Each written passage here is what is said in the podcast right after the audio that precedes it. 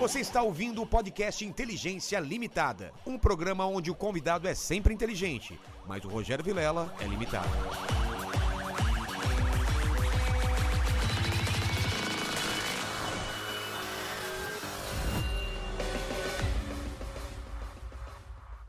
Olá, terráqueos, como é que você tá? Eu sou o Rogério Vilela e está começando mais um Inteligência Limitada. O programa onde você já sabe a limitação da inteligência acontece somente por parte do apresentador que vos fala, porque sempre trago pessoas mais inteligentes, mais interessantes, já tá rindo aqui, e o mais legais, e com, com a barba mais bem feita do que a minha. A dele é aquela famosa barba por Ralinha, fazer, por ralinha, fazer. né? Mas a minha já tá desgrenhada. Mas antes de falar quadrilhas, pequeno mandíbula, fale como que o pessoal do chat pode participar com perguntas de jabás. Cara, é muito fácil, é só mandar o seu superchat, os valores já estão fixados no chat, então vai no nosso comentário do Inteligência lá no chat, dá uma olhadinha nos valores pra participar com pergunta, jabá. Lembrando que não dá pra ler tudo, a gente lê as melhores perguntas e os melhores comentários. Exatamente. Quer xingar? Tem que pagar, pelo menos, né? Capitalista sem vergonha, Total! explorador do proletariado.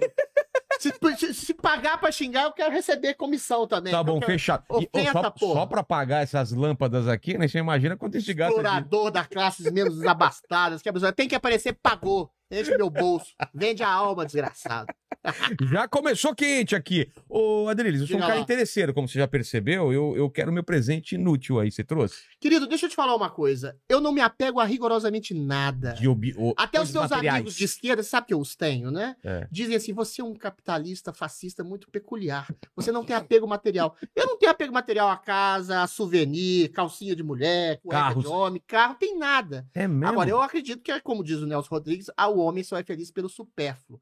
Eu tenho uma característica peculiar, então uma coisa que faz parte do meu cotidiano, talvez você ache um tanto quanto estranha. É. Eu, eu tenho medo, muito medo de brochar. E quando eu brochei, eu fiquei muito constrangido. Tô nessa é muito também. ruim. É muito É ruim. muito desagradável. Só a, a possibilidade de brochar já te deixa E aí, toda broxante. vez que eu vou ter tertúlias, eh, relações afetivos sexuais, eu tomo algum tipo de medicamento, ou um Viagra, ou um Tadalafila 20mg. Mas aí eu tenho um problema sério. Que eu tenho que conquistar a donzela. Como eu não estou namorando, eu tenho que conquistar a donzela. Sei. E aí o tempo, às vezes, é 6 horas, já com medicamento, 14 com. Aí eu falei isso com o meu médico desesperadamente. Ele falou: Adriles, eu tenho a solução para os seus problemas. Você Qual? vai fazer igual uns velhinhos de 80 anos que tomam um Tadalafila 5mg. Você toma todo dia, isso vai entrar na sua corrente sanguínea e você não vai ficar preocupado com o tempo. Mas- Então eu trouxe a caixinha de um Tadalafila pra Cadê? você. Tá lá, tá lá na puta que pariu. Agora, alguém Pega lá quer? pra gente. Mas, mas, mas você Eu fica... tomo todo dia. Aí, você, hoje, por exemplo, se você pode estar de pau duro Posso, comigo? eventualmente é que eu posso ter uma ereção aqui. Eu tenho uma ereção involuntária. Eu tô pensando no chacrinha, na É, cara do Vilela, de na repente- barba do Vilela. Pum! Pum, sobe o pau. Cara, que Coisa maravilha. crônica que eu tomo diariamente. Então, um remédio que cura a minha ansiedade. Eu, não fico com tanto medo de brochar. Não, não, é, não, é, não tá aqui? E você sabe, até aqui, ó. Ah, tá aqui, E tá você sabe aqui. mano. quando você fica com medo de brochar, você brocha. Cadê? Aqui, ó, dois, um de 20 miligramas pra reforçar e um de. Eu nem abri, ó. Comprei É que o agora. pessoal não entende que esse lance do... Ó, você ti- tirou! Não, o Ele remédio tirou. é meu. Ah, caramba. Eu te dou. Aqui, ó. Eu vou te falar que o seguinte, o pessoal tem preconceito, Remédio para sujeito que tem. Não é que eu brocha, é o sujeito que tem medo tem de medo de brochar. Porque o pessoal não entende que o pinto não tem olho, né? Não adianta a mulher ser cara. gostosa. O- Às vezes o pau não quer. Não, é o contrário, Vilela. Sabe por quê? Eu acho que a brochada é uma declaração de amor. Você sabia? Pelo Por seguinte. quê? Deixa eu te explicar a teoria, que é a seguinte. Quando você fica muito tenso, muito É. angustiado, e a, é a pressuposição do- da condição do apaixonado, É. você tem medo de falhar. E o que que acontece? Você lança é, é, testosterona, não, como é que chama o hormônio? É, adrenalina. Ah, tá. adrenalina, o que que ela faz? Ela comprime o vaso sanguíneo. Tesão é sangue. Você É. jorra sangue no pau e ele cresce. Ele cresce. E o que que acontece com o Tadalafila? Ele abre o vaso sanguíneo. Então, quando você fica com muita tensão e você tá muito apaixonado, você tá muito Você quer encantado, muito. você quer demonstrar muito, acabou, meu filho. A adrenalina jorra, pintinho não vai. Você tem que relaxar. Ah. O Tadalafila, ou o Viagra, ele abre o vaso sanguíneo. Agora, então, o que eu que- quero dizer é o seguinte: quando você transa com uma mulher que não tem nada a ver com você, e eu sou um cara afetivo, rarissimamente eu transo com alguém que não- só pelo sexo em si, ah, você tende a, a relaxar. "Ah, aqui parecendo uma masturbação a dois. Agora, quando você tá muito encantado, apaixonado, Corre o risco. corre o risco imenso de você ficar emocionado E a mulher acha que é com ela. e brochar. E não, é o contrário. Você tá É. declarando o seu amor pra ela. É- Você brocha, na verdade, você tá fazendo uma declaração de amor profunda a quem você Mandíbula, ama. você já tinha pensado sobre isso, cara? Você agora tem uma A brochada é justificativa. uma declaração de amor. Eu te amo, por isso que eu estou brochando. Eu fiquei tenso por você. Eu queria demonstrar Eu meu tenho melhor. tanto tesão por você que eu Tanto brochei. tesão que eu brochei. Eu tô pensando na possibilidade de falhar. Aí na segunda vez eu vou pensar em falhar de novo. Aí eu falho de novo. Aí tome Tadalafila, 5 miligramas para velhos de caquetes de 86 anos. E você, jovem passional, que É, tem medo cara. de falhar. E eu, eu acho, eu acho, não, eu sei que tem pesquisas que o maior consumo dos. Tô fazendo uma puta merchandise aqui, depois tem que me pagar. É, o, o maior consumo de Viagra, Tadalafila e remédios estimulantes sexuais assim, são entre adolescentes. Ah, é? Mais do que pra- Tem. Tem essa angústia. E eu tenho, eu sou, eu sou tenso pra tudo, eu sou ansioso pra tudo, sou ansioso assumir. Caramba. Então, assim. Teve uma época que eu tava tomando da tanto terrível. usinhas que se nascesse um filho, nascia um avatar. Não, e era Então, uma merda, as mulheres gostam de conversar, e eu gosto muito. E a- o Tadalafila é melhor, que ele acha que tem 14 horas de eficácia. O, o- 14 horas o de pau Viagra é 6 horas. É. E assim você começa, aí você janta. O Viagra não pode comer muito, senão acaba o efeito. Aí você conversa muito, eu falei, porra, Aí- o é. efeito. Aí a mulher quer transar, falei, não, vamos deixar pra amanhã. Tem essa, porque você tem que. Você não sabe se vai rolar, né? Você tem que. O primeiro encontro é uma desgraça. É. Então, assim, no- no- eu tomo 5 miligramas, num primeiro encontro eu tomo um de 20, pá. Boa. garantir, entendeu? Bom, obrigado Aí te dou aqui. todas as caixinhas, Não, isso aqui já tá bom, já o tem. remédio eu não Tá. dou, pra lembrar do Adriles, o ansioso, com medo de brochar, é a única coisa que me Caramba, apega, 20 miligramas. que eu não 5 vivo sem na minha vida. Meu Deus. Ô, mandíbula, você já tomou Viagrinha? Não, nunca tomei. Ah, para. Quantos você tem? 23. Ah, também, porra. Também não. com- Mas mesmo assim, pode. Mas é pequenininho dele, cara. Também para, para levantar aquilo é muito fácil. Quando é menor é, É, mais pouco fácil. sangue. Pouco sangue. Entendeu? Pau grande, igual a gente, Eu, a gente desmaia. Eu, é, isso, acontece isso às vezes, cara. É, é muita Fica veia. anêmico. Falando sobre rolas, olha só. Ah, que papo legal. Mas, Adris, que a primeira vez que eu vi você, eu falei, ele é gay? Não, não E aí, então, por que, que o pessoal acha Eu isso? sou criado por vó e tias e muitas mulheres. Aí você fica, acaba ficando com idiosincrasias. Eu costumo dizer até, não só de brincadeira, como de verdade, se eu fosse gay, eu seria muito mais feliz. Você teria o dobro de opções? Teria, não, até bissexual, teria É. o dobro de opções. Eu acho que o mundo gay, porque o mundo masculino, especificamente falando do mundo gay tirar masculino, o, o homem é mais é mais visceralmente ligado a sexo. É. uma questão de pré-história. A gente dissemina semente, a mulher tem uma libido mais simbólica, ela é engravida. Então, assim, pré-historicamente, tá no DNA dela, ela tem que escolher melhor, tem uma É. libido mais madura, um cara que simboliza um poder intelectual, moral, ou até financeiro. Ou seja, além da beleza, a gente é mais visual. A gente transa tranquilamente com mulheres que a gente não es- es- essencialmente ama. A gente pode encontrar o amor nessas aventuras, mas a gente é feito para É. ser é, galinho reprodutor e transar com muitas mulheres. Aí criou-se a instituição do casamento, que é uma instituição feminista, para É agraciar as mulheres. Claro que é, rapaz.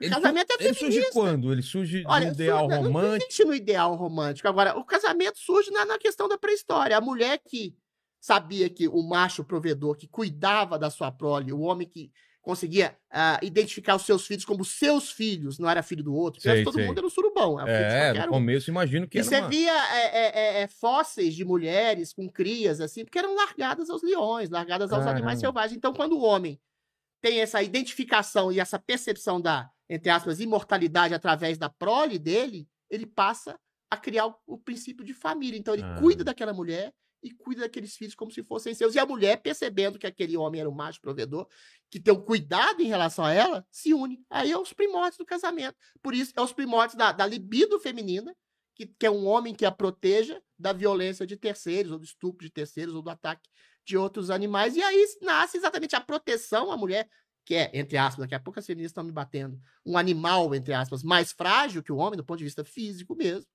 E aí ele, ele se sente mais protegida e se sente mais cuidada, sobretudo, em cuidado em relação aos seus filhos. E o homem identifica aqueles filhos como seus. Aí nasce o princípio do casamento. Aí o homem. Aí a gente entra em Freud, né? É. O homem se castra em, em nome da proteção à civilização, castra seu desejo, às vezes por outras mulheres, dá umas escapadinhas, que é o que aconteceu na história, e o casamento nasce daí. Exatamente dessa criação da identificação dos filhos, da proteção que a mulher sente em relação ao homem mais provedor. E é claro que isso vai influir na libido feminina, na construção da libido feminina. Isso dá uma castrada na gente, a gente é mais tarado mesmo, Vilela. Por questão hormonal, a gente tem 10 vezes mais testosterona, então, mulheres, a gente é um pouco mais promíscuo. Perdoe um pouco a gente essa tara de fauno que a gente tem. Só que o casamento é uma instituição feminista para proteger a mulher, para dar segurança à mulher e aos seus filhos. E nesse também- sentido. Mas também não tem um lance da propriedade, de ter uma. de, de- de ter um lugar e, e- e- quem é dono disso é, o- é a família e tal. Quando ele Tem, aí tem. quando começa, né, ficar o mais. John Locke da vida. É, Sim, mas é, mas a propriedade, Vilela, vem desde o princípio assim. Qual, a primeira propriedade privada é qual? Seu corpo. é, Meu corpo, minhas regras. é, Você faz o que você quiser com o seu corpo. Seu corpo não pode ser instrumento de vilipendiação, de escravo, de qualquer coisa assim. Essa liberdade você tem para o seu próprio corpo. Agora, claro, existe um instinto de posse. Agora, instinto de posse, o que é instinto de posse? A gente fala que tudo é coisa pequena burguesa. Não. Um filho é seu. é. Um filho é herança sua. Um- um- uma propriedade que você demarca território e cria, sei lá, um, um negócio de alface lá para vender e você cria trabalho, você cria subsistência para outras coisas, é uma coisa sua. Um livro que você escreve é uma propriedade sua. Entendeu? Da mesma forma, a construção de uma empresa, que você gera trabalho, você gera lucro, você gera dividendos, você leva um patrimônio. Assim, eu não demonizo propriedade. E a, e a sua mulher? O Ariano Suassuna diz, re- e respondendo aos existencialistas tipo Jean Paul Sartre, assim, ah, ninguém é de ninguém, ninguém é de ninguém, mulher nenhuma de ninguém. O Ariano Suassuna falava, né? Olha, só se for a sua, a minha é minha. Como assim ninguém é de ninguém? A minha é minha. Ah, você vai transar com a, todo mundo transa com a minha mulher, minha mulher é propriedade privada. Propriedade privada é um princípio básico do liberalismo. Você constrói intelectualmente, moralmente, afetivamente a sua propriedade privada, seus filhos, sua mulher, sua família, a sua casa, É. a sua empresa, o seu livro. Então, assim, a propriedade privada é demonizada como uma coisa ruim, mas é a base da liberdade. Você constrói a sua liberdade também com as suas posses. Você não pode explorar os outros através das suas posses, mas aí é uma longa discussão. Mas quando acontece, quando começa. Quando o, o ser humano deixa de ser coletor e caçador e começa a, a cultivar os campos, né, é natural que ele começasse a. Ó, aqui é o meu espaço, eu É moro aqui, essa é a minha plantação, aí tem que defender isso. É isso aí, É, mas né? você percebe que é uma coisa que não é ruim para a coletividade? Claro que não. Se o cara faz uma plantação gigantesca, É. ele vai ter que vender aquilo de alguma forma. proteger pessoas- de alguma forma. Ele vai o proteger trabalho aquilo, dele, né? mas a construção da proteção daquilo é um bem para a coletividade. Ele vai dar comida para pessoas, ele vai dar possibilidade de pos- trabalho para outras pessoas que É. vão também cultivar no seu campo. Ele vai fazer um escambo na época lá, mas na época dos caçadores, dos coletores lá, da, da- primeiros agrícolas, né, na verdade, até o ponto em que se transformar aquilo numa grande fazenda ou coisa assim. Então, assim, os grandes ricos hoje, os grandes proprietários de terra ou de conglomerados empresariais, eles produzem, ficam bilionários, mas o dinheiro deles está em circulação e gera emprego, renda, ah, circula a economia, melhora para o país, melhora para a cidade, para o bairro, ah, enfim, para os estados. Ou seja, é, o capitalismo em sua essência utópica é muito bom, se fosse construído em sua essência utópica, né, claro. O capitalismo, você tá falando? É. Então, mas a gente tem o capitalismo e o capitalismo é demonizado, mas não tem nenhuma outra coisa que apareceu Não. que substitua isso de uma Tem, forma. apareceu. Não. O socialismo. Não, mas eu tô falando de é uma uma, bosta. de uma forma melhor, é. Não Que diminua a pobreza. Porque o, o capitalismo ele diminuiu a pobreza, né? Existia uma Isso é coisa. evidente. Isso é- tem um livrinho que eu acho maravilhoso, As Seis Lições de Economia do Ludwig von Mises. É um livrinho de 100 páginas, ele explica tudo isso. No- na época feudal era uma merda, porque aí o sujeito era o dono de um castelo, É. dono de uma propriedade, e as pessoas eram subjugadas. Você tinha um salário de fome, não tinha aposentadoria, não teve Você fazia, você nenhuma. dava uma parte pro, pro cara. É, todo faz- mundo passava fome. No princípio do capitalismo, lá a Revolução Industrial lá, o principal, né? Também era uma merda. As pessoas tinham salário de fome, não tinha aposentadoria. Mas aí acontece uma coisa. Surge o advento do socialismo, que em princípio também eu acho uma bosta, que é o Estado de cima para baixo, dizendo o que, que você vai ter que fazer, onde você que vai ter que trabalhar, onde você vai pensar. Ou seja, você tira a liberdade econômica, você tira a liberdade do indivíduo também. É, você tira a liberdade de ação total, é. de, de mercado. Aí o que, que acontece? O capitalismo é tão maravilhoso na sua utopia, desde, desde já entendendo, que ele absorve princípios bons do socialismo, que é o quê? Férias, direito de trabalho, direito de proteção à família, direito salarial, e ele vai incorporando aquilo, porque ele vai vendo, e não é nem por solidariedade. Não, é Porque porque as é pessoas melhor, mais bem alimentadas produzem mais. mas, exato, É. produzem mais, consomem, Consomem mais. mais, é. Pessoas mais bem pagas consomem mais. Então é bom para o cara, que é o grande capitalista, o, o grande empreendedor, é bom para os consumidores, para os trabalhadores, é bom para todo mundo. Claro que existem distorções clássicas, mas assim, que existiu outra coisa melhor que o capitalismo, e isso é fato em números, hoje a pessoa mais pobre que tem, assim, a pessoa classe C, D, E, tem um padrão de vida eh, muito melhor do que na Idade Média. Claro, claro. Um rei do século XVIII não sabia o que era um chuveiro elétrico, sabia o que era uma banheira, não sabia o que era o conforto de uma casa. Quem era muito pobre, 90%, não tinha. A diferença entre o cara que não era pobre, que era, sei lá, burguês ou senhor feudal, é que um usava roupa, o outro não tinha sapato, É. o outro não tomava banho. Então a diferença hoje da- das pessoas mais ricas das pobres, a gente percebe que todo mundo tem abrigo, tem casa, comida, pela mesma maioria das pessoas. Claro, né? tem gente que não dá. E tem, tem uma questão de miserabilidade, que É. é outro caso. Mas assim, a diferença hoje é, é, sim, é de, de, de falso e luxo. É o Bill Gates que tem uma casa enorme, mas o cara que, que é classe C, que é classe média baixa, ele tem uma casa, ele tem um carrinho, ele tem as mulheres, tem a mulher dele, tem abrigo, tem, sei lá, um ventilador quando tá calor, uma banheira, qualquer coisa assim. Então, assim, todo mundo tem padrão de vida melhor que os grandes reis do Não, você- século XVI. se você leu Sapiens. Graças ao capitalismo. Você leu Sapiens? Li, claro. Então, o que ele fala é eu assim, os cara. três livros do Harari. Ah, o Homo, Homo Deus, Sapiens e qual é o outro? E o 21 lições pro século XX. Mas esse terceiro, tá. ele repete tudo. É, repete tudo. Repete tudo. Mas o que ele fala lá é uma coisa que é difícil para a maioria das pessoas aceitarem, porque a gente, não, a gente não viveu antigamente. Mas ele fala que a gente nunca teve tão seguro, tão bem. É, a gente tá vivendo num tempo de paz. É um tempo que a gente nunca teve na. Nunca houve uma situação de bem-estar, bem-estar material, a saber, É. tão Porque grande. antigamente podia entrar um cara na sua casa e meter uma espada em você, estuprar. não- É, Claro, e a gente pode vive como se acontecer fosse o isso. pior dos mundos. É, aqui pode acontecer isso, mas o cara vai ser julgado, não sei o quê. Antigamente não, isso era uma coisa normal. É normal. Você Era a saía, lei do cão. você saía numa viagem, você não sabia se ia voltar. Era uma coisa absurda, né? Mas aí, meu cara, eu te faço uma pergunta. Quando você tem uma situação de in- intenso falso, de luxo, de bem-estar material, dadas as devidas proporções que a gente falou hoje, o que, que acontece? O que, que o ser humano faz? Você cria problemas estéreis. É isso que eu sinto. Você cria outros É problemas. linguagem neutra. A linguagem neutra, a pessoa me ofende porque não me chama de ela. É. Eu acho frescurinha, Não é melhor, muito. não é mais Sinto importante é, é, julgar o, o, o gay que tá sendo morto na rua do que ficar brigando com um cara que usa ele em vez de elo, Mas é maravilhoso. O problema do identitarismo é esse. Eu sempre falo. É lógico que existem discriminações pontuais históricas ah, contra gays, mulheres. negros. Claro, Ninguém é é imbecil fato, de é. negar essas coisas. Mas o problema é você disseminar esse tipo de discriminação para todos. É generalizar, todos os né? conceitos. Tem uma menina que eu gostava muito, que virou uma feminista chata, que ela escreveu um livro que ela fala é igual uma receita de bolo. O sujeito que faz uma piada relativamente homofóbica é o futuro matador de LGBTs. é Nossa, pavoroso isso. cara. É absurdo. pavoroso. Então, assim, você contamina a linguagem. O sujeito fala, sei lá, em humor negro, ah, olha, o racismo. Não, cara, o humor negro tem a ver com Tem a obscuridade. ver com intenção. Tem a ver com intenção. O cara faz uma piada em relação a, a transexuais, como a gente tá falando do chapéu agora. Aí o cara é cerceado, é censurado, é chamado de transfóbico. Cara, é muito simples. Quando você tem a intenção É. de denegrir alguém, que não é uma palavra racista, aliás, a imagem de alguém, de, de, de discriminar alguém, Diminuir, de né? colocar pra baixo, se quer seja mulher, gay, negro ou qualquer outra coisa, aí você tá sendo preconceituoso, aí você tá sendo discriminador. Agora, quando você Você fala, de sei lá, trabalhar. em humor negro, em denegrir, E sabe o que é engraçado? A pessoa que é racista mesmo, nada disso. ela vai. É, é uma pessoa que ela vai evitar esses termos pra parecer que não é, hipocrisia. racista. É não é? hipocrisia. Você vai o ser... racista mesmo, ele não É. vai se parecer Não, com o- racista. O, o verdadeiro racista é o que é Ele- beneficiado. Que, ah, É.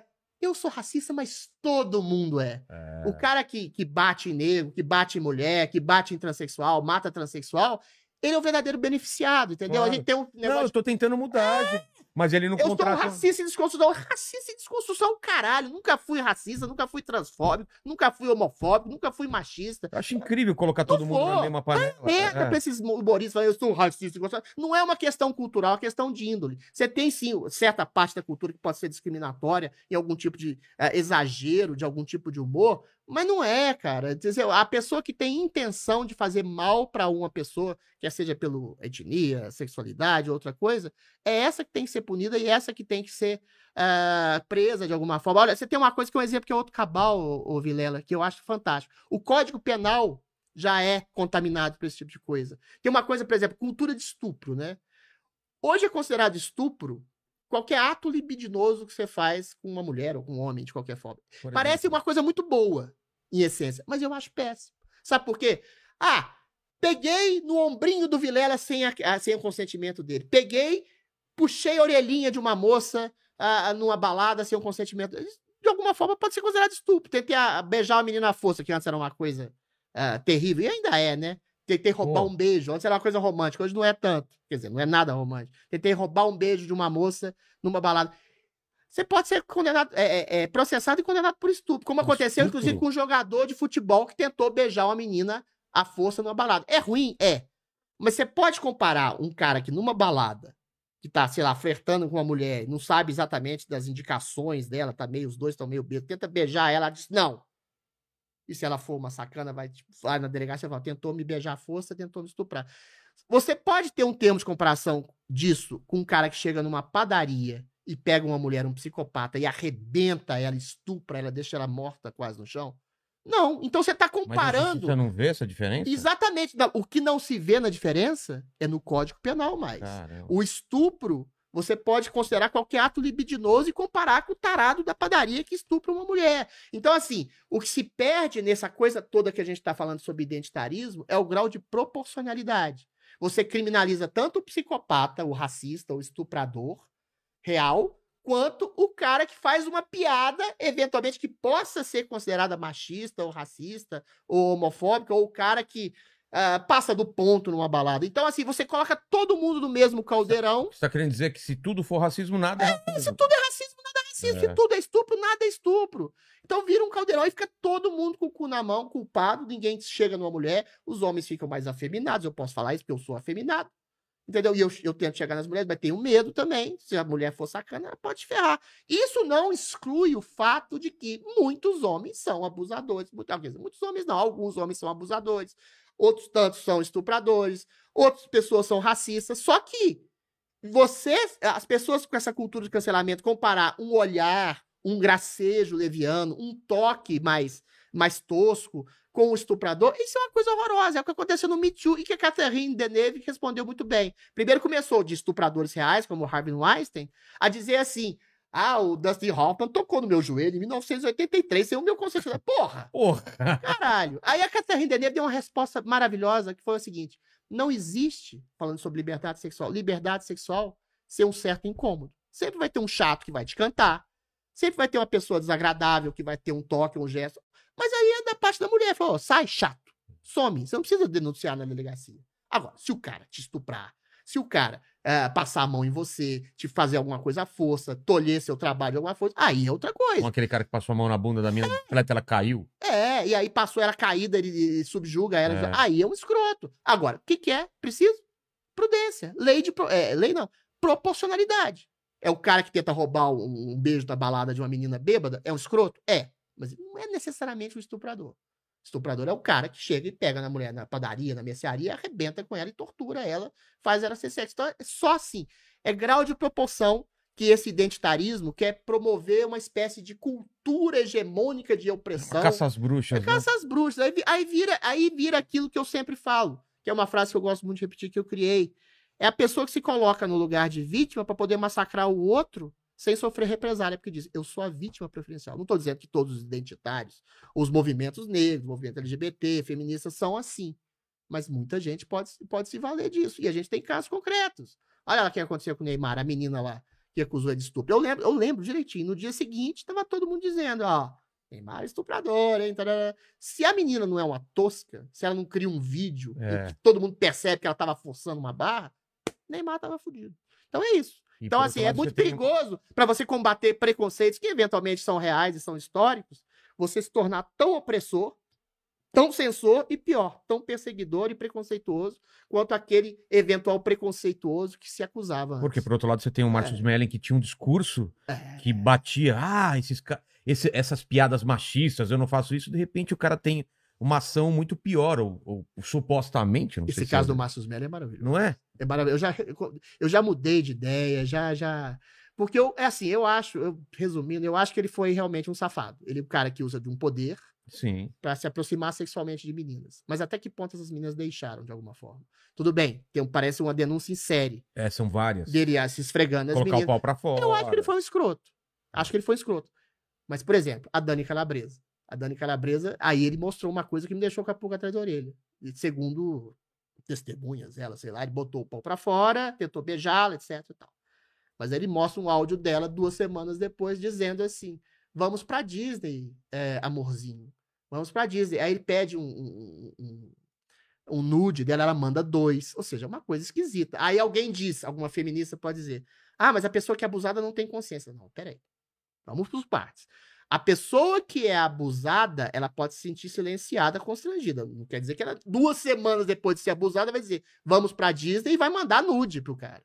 O que, que eu acho dessa história toda? Eu acho que existe um, um, um clima extremamente sensual e libidinoso e meio promíscuo na Globo, em que poderosos se colocam como faunos e querem pegar todas as meninas. Algumas meninas cedem, algumas meninas ficam confusas, e eu acho que uma coisa não anula a outra. Tem oportunista, mulher que, que é interesseira, sim, ou homem interesseiro, né? Já que metade da Globo é gay.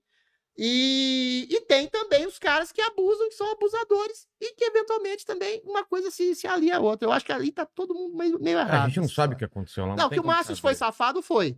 E que Mas um... essa coisa da Dani Calabresa que deixou tem um com a pulga atrás da orelha. Que tinha um discurso censor, né? De, ah, de... pois é. Aí é hipocrisia, né? O cara falava. Esse cara, eu já vi ele falando no programa do, do, do Serginho Groisman. É. é estuprador mesmo. Ou seja, ele fazia a mesma coisa. Que é aquele, o, o, tal do negócio de todo homem é. Essa um... é a bula do Tadalafilo. É. todo homem é um estuprador em potencial, né? Isso é, eu acho não, um absurdo. Vai né, a merda. Eu não sou estuprador em potencial. Meu pai sou, é. Eu não sou racista em construção, não sou machista em construção. Sou um cara legal que tem alguns defeitos. Não tem nada disso. Vão a merda todos esses humoristas que ficam querendo empichar na gente crimes que a gente não tem. Tem pessoas que têm índole boa e índole ruim. Agora, índole boa, é claro, você tem desvio de personalidade, você tem alguma tara, que você subjuga essa tara, você tem alguma piada ou outra que é meio ruim. Agora, piada ruim existe em qualquer lugar do mundo, em qualquer cultura. Toda piada em algum grau ofensiva e de alguma forma deixa alguém machucado. Agora, tirar também todo o senso de humor, toda percepção de aproximação dessa zona cinzenta entre o que é a, a sedução ou não. Eu lembro de uma feminista, Vilela, na Globo News, que eu chorei de rir, que ela falava assim. o cara pergunta, mas o que é um flerte e o que é um abuso? Como é que você, um assédio, qual que é a diferença é. tendo entre essas três coisas? A mulher olha para ele com a cara de sabedoria. Se você não tiver certeza que a mulher está te dando bola, é não. Ué, eu tava virgem.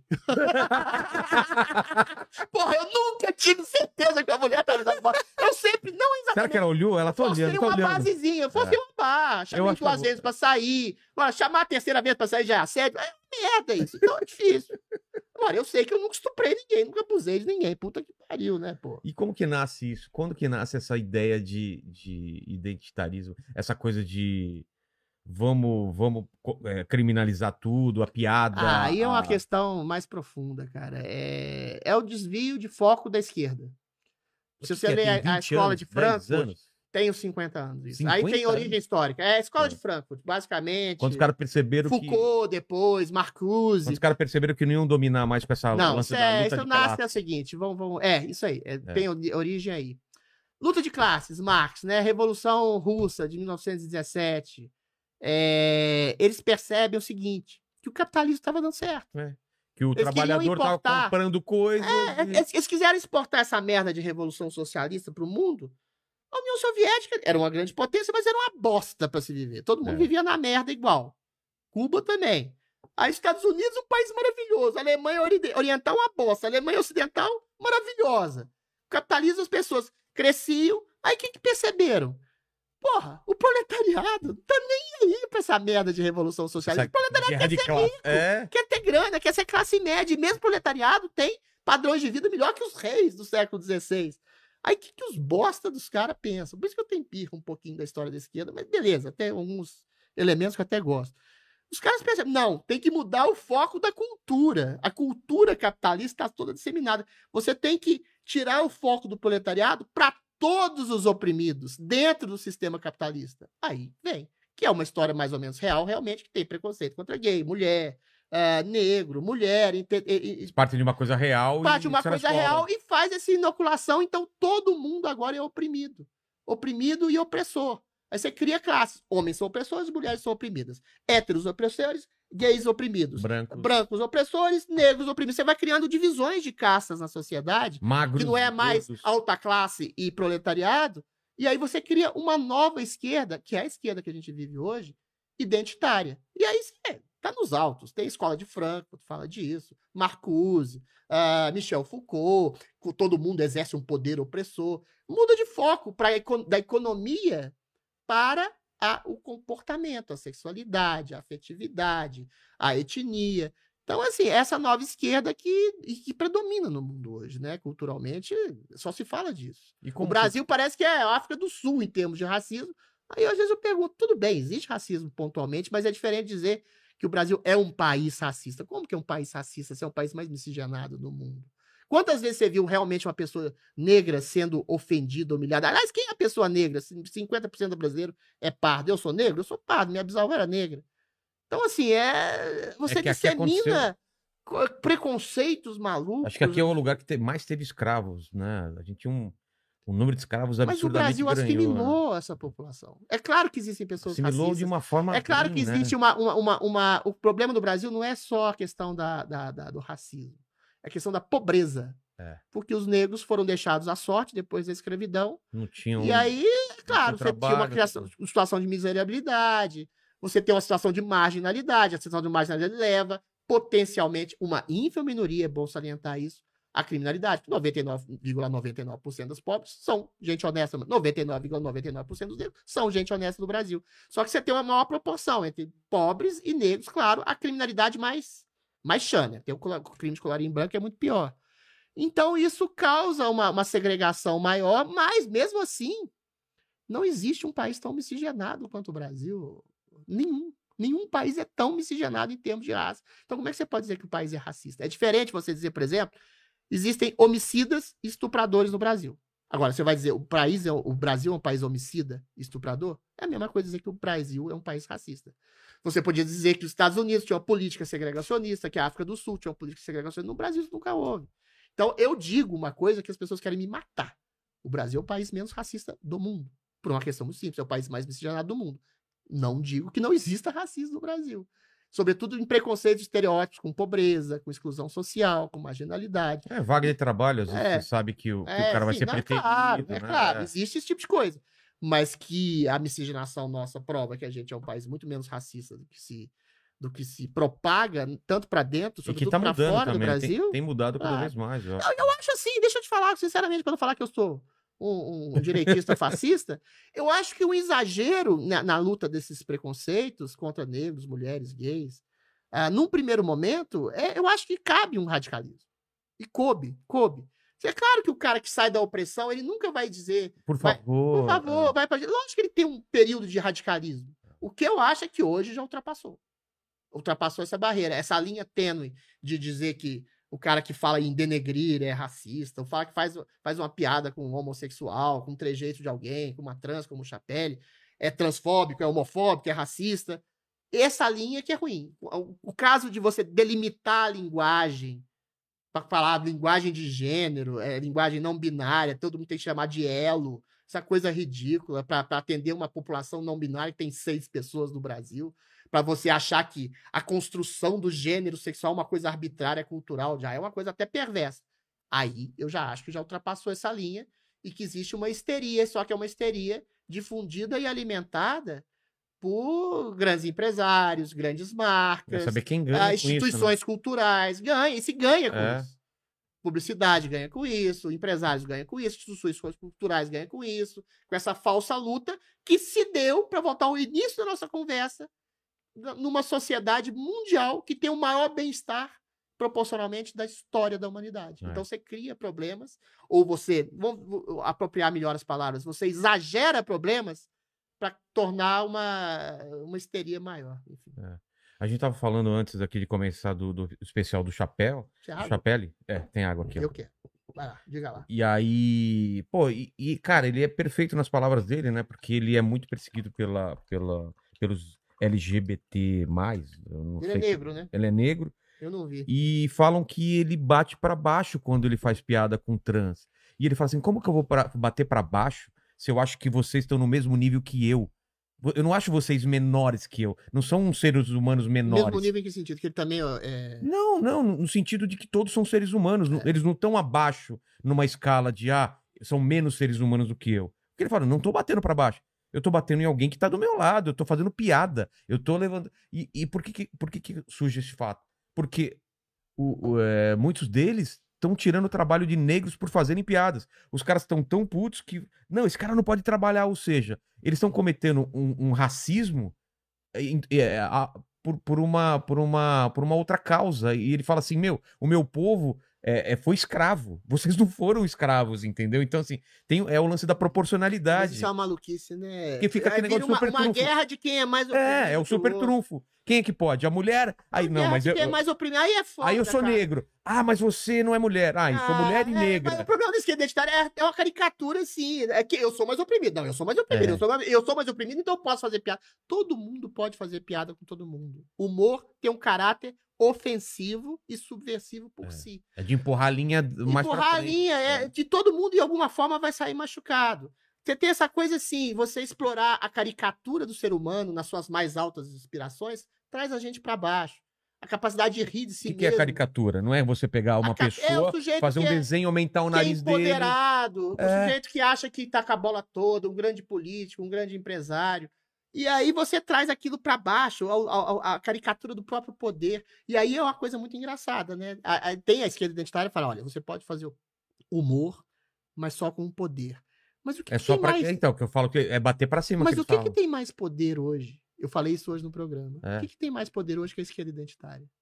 Esse movimento arregimentador Que tá em toda a em defesa de mídia. negros, é. mulheres, gays. Estou nem entrando no mérito se houve ou não preconceito, e houve, já falei que houve. Mas é um poder espetacular. Se alguém numa rede social, num programa de televisão, se diz discriminado por ser negro, mulher ou gay, a primeira coisa que todas as pessoas fazem é se afastar. Olha a Carol Conká no BBB, o programa que eu participei. Ela humilhava sistematicamente um rapaz. Aquilo foi maravilhoso, aquilo é espelho da sociedade. É. E a produção do BBB queria mostrar que existia racismo. E aí, que eu conheço, que é tudo esquerda identitária. Ela humilhava sistematicamente um rapaz e ninguém falava nada. Por quê? Porque ela era mulher, ela era homossexual, Negro. ela era negra, ela era da periferia. Então, essa couraça, eu sou a vítima preferencial, eu tenho o direito de dizer pra esse rapazinho aqui que eu não quero comer com esse bosta. Eu tenho o direito de Caramba. humilhar, tem direito de me colocar no lugar de vítima e massacrar. E ninguém dizia nada. Falava, ó, se eu falar alguma coisa, eu vou ser taxado de homofóbico, racista, misógino, machista, parará, parará. Então é isso, entendeu? E quando você perde a própria noção do humor, Então, lá ela achava que tava acontecendo isso. e- É. Mas aqui no mundo real, no mundo real, ela percebeu essa que. mulher é um É, tá transformando num monstro. E É. assim, o monstro dela não era só por um eventual, sei lá, narcisismo ou psicopatia, mas o identitarismo te dá uma couraça. É. Então, eu volto à minha, à minha, à minha, à minha pressuposta. Se você não pode fazer humor com poder, então, se você pode fazer humor com poder, não existe poder mais terrível hoje que o identitarismo. que o politicamente Aí correto. vira um preconceito reverso. Você, você dá uma couraça para determinado grupo de pessoas que são as vítimas preferenciais. E assim, sinceramente, ô, ô, Vilela, resumindo tudo, a vida é uma bosta para todo mundo.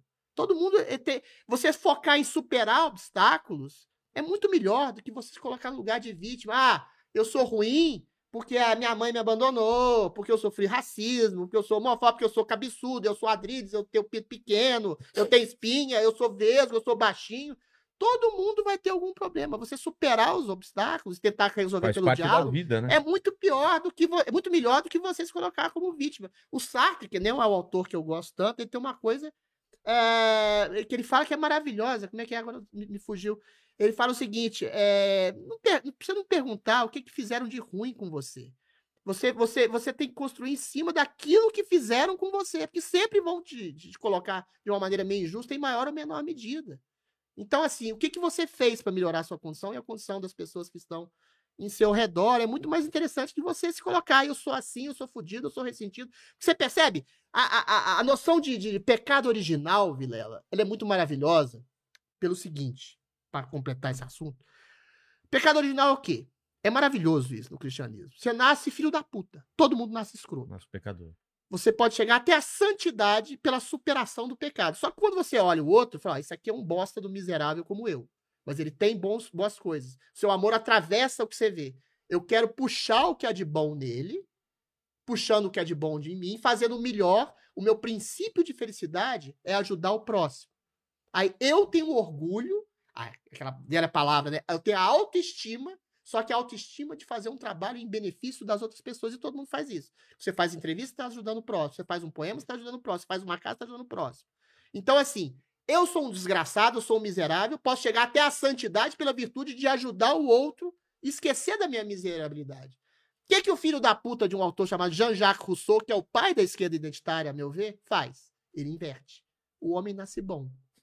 A O que corrompe ele é a bosta da sociedade. O que, que acontece? O sujeito começa a achar: porra, eu tenho potencialidades, eu tenho virtudes, eu era um santo em potencial. O que me tolheu, o que me transformou em assassino, o que me transformou em ladrão, o que me transformou em estuprador é a sociedade. Aí você culpa todo mundo. E é o que a esquerda identitária faz hoje. Olha só, esse cara é bandido, a sociedade o fez assim. Esse cara é estuprador, a sociedade fez assim. E não é assim. Você pega em números mesmo brasileiros, eu, eu volto a dizer, a grande maioria da população pobre, miserável, excluída, negra que seja, de mulheres, é honesta no Brasil. Como é que você pode dizer que a índole não tem peso nisso? Em situações adversas, o cara não foi para É. criminalidade. Ou seja, é uma ínfima minoria. E aí você julga toda uma grande maioria, não maioria de, maioria de, ma- maioria de pobres, como potencialmente causadora da criminalidade. Olha, olha a inversão de valores. Então, assim, é, dizer que a sociedade ou a economia não tem algum tipo de afetação direta na, na- na criação da cultura, da índole da pessoa, também acho temerário. Mas se desprezar a índole e achar que todo mundo é produto do meio, para mim não cola. E é um dos pressupostos de uma esquerda identitária, e até econômica, inclusive, né? É, Que é a quando, questão do quando tem um proletariado. cara que estupra dá uma pra mim. mulher, em vez de culpar aquele cara e você culpa toda a sociedade, você tá tirando o peso Isso. daquele, daquele cara. Perfeito, Esse Vilela. cara é um monstro. Caralho, Vilela, você é mais fascista que eu. Olha só, no cacete. Mas é, cara. Mas de saco cheio disso, realidade. é. Estuprador é estuprador. Eu volto a dizer a vocês, humoristas da eu- do Vivier, Mas quando eu o vou fazer. outro lá, eu não sou racista, não sou estuprador em potencial, não sou nada em desconstrução. Eu sou um bom menino, de pinto pequeno, com espinha, com, com vesguinho, que sofreu preconceito, nem por isso me Fez tornei transplante ressentido. capilar também? Fiz porque foi de graça, me deram. Eu também.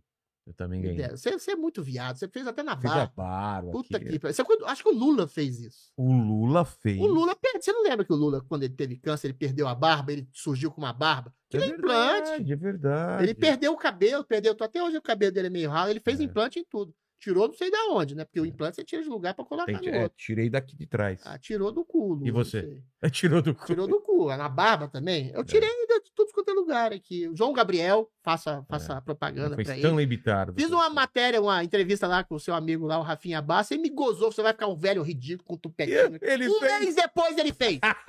e o cara era mais cabeludo que um macaco. Pô, Tirou o barato de todo mundo que fazia transplante fez também, porra.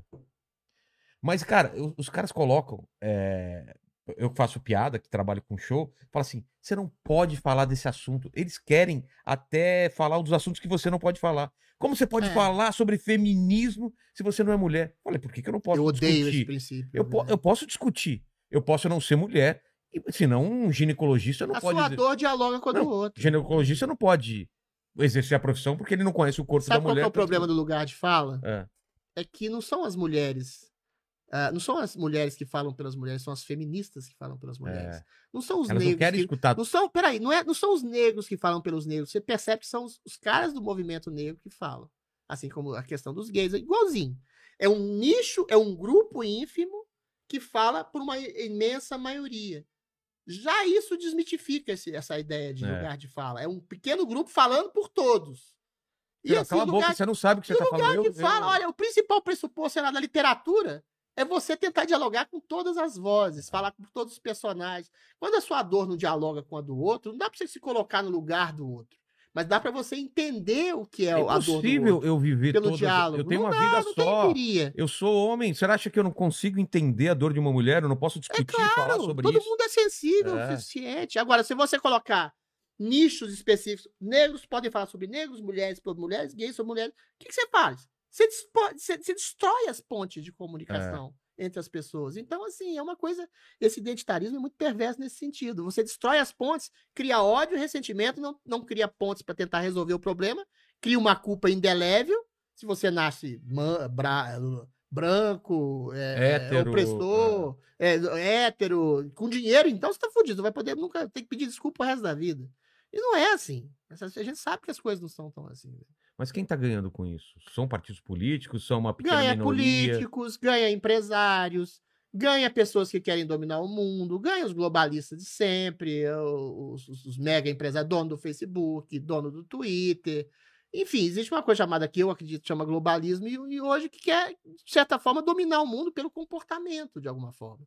E é muito fácil estabelecer esses princípios de justiça, inocular na cabeça das Mas pessoas. glo- globalismo tem alguns líderes ou é uma coisa Não que. tem, não é uma coisa difusa, mas a gente sabe quem são os líderes mundiais. Né? O Jeff Bezos, o, o Mark Zuckerberg, o, aquele grego lá que eu esqueci o nome, é, o Jeffrey Dorsey, as grandes corporações, o George Soros. Então, assim, são pessoas que financiam movimentos ah, socioeconômico-culturais de comportamento pela justiça no mundo. Mas o que, que eles ganham com isso? Ganham Se eles são dinheiro, capitalistas. ganham e- grana, ganham possibilidade de, de, de, de- alavancar, ganham a possibilidade, a, a- a poder de expressão, por exemplo, nas redes sociais. Hoje as redes sociais que eram uma plataforma de extrema liberdade de expressão, hoje elas censuram, perseguem vozes mais conservadoras, mais de direita, que fazem críticas a isso. Aí você tem, a gente pode entrar nesse assunto também, a pandemia que alavancou isso à estratosfera, você tem agora a censura sanitária, É. você tem as pessoas, as suas liberdades de, de ir e vir, de trabalho, são cerceadas exatamente por, entre aspas, um bem coletivo. Isso é a glória do, do que se chama globalismo, que eu acho que é o novo socialismo, entendeu? Que é a melhor coisa para um governante, por exemplo, tirano, para colocar a coisa bem em prato chão. Você arruína a vida de todo mundo, fode com o emprego, fode a liberdade de ir e vir, fode com o trabalho, é um péssimo gestor, não precisa fazer nada, destrói a economia e fala: eu salvei sua vida. Então, assim, você não dá o direito a outra pessoa de trabalhar, de ir e vir, de ter sua liberdade. Não, você está colocando a vida do outro em risco. Então, você tem que ficar dentro de casa, você tem que ficar quieto, quietinho. Você destrói qualquer princípio de possibilidade de risco de uma vida, que a vida é colocar, de alguma forma, em maior ou menor medida, em risco. E é isso aí por, uma, por um vírus, para resumir um assunto complexo, que tem, em média mundial, 0,2% de letalidade, você coloca toda uma população mundial dentro de casa. Dentro de casa, o que, que acontece as pessoas dentro de casa? O que, que você faz? Você congela as desigualdades sociais. Você congela a possibilidade, por exemplo, e aqui no Brasil essa foi a maior tragédia, de uma criança ascender culturalmente, intelectualmente, de estudar, e ela vai continuar exatamente com o quê? Com um Corona Voucher, com auxílio emergencial do Mas governo. Aí você uma- amplia, você percebe, a- as possibilidades de controle estatal e diminui as capacidades de empreendedorismo. Pior, você diminui as capacidades de empreendedorismo do médio, do micro, do vendedor ambulante. Agora, as grandes corporações, sei lá, Coca-Cola, o Facebook, o Carrefour, continuam. Não, Então elas dominam mais o mercado. Você já percebe que é toda uma hegemonia de controle cada vez maior que, que aconteceu Mas aqui na pandemia o que eu vi Eu é que foi uma coisa tão, perverso. tão diferente, tão ninguém tava esperando que todo mundo bateu cabeça, ninguém sabia o que fazer, né? Você vê que cada lugar tratou de um jeito e até hoje a gente não sabe qual foi o A melhor. maioria tratou mais ou menos parecido. É? Eu acho que ninguém estava esperando em termos, Quem tra- quem- Vilela. Você acha que Não, não é que não se esperava. Não acho que foi uma coisa articulada, tá. planejada. Eu não sou teórico das conspiração assim, não. Mas assim, era se você previsível, tem, né? É. se você tem uma sociedade mais fraca, que se ofende por tudo,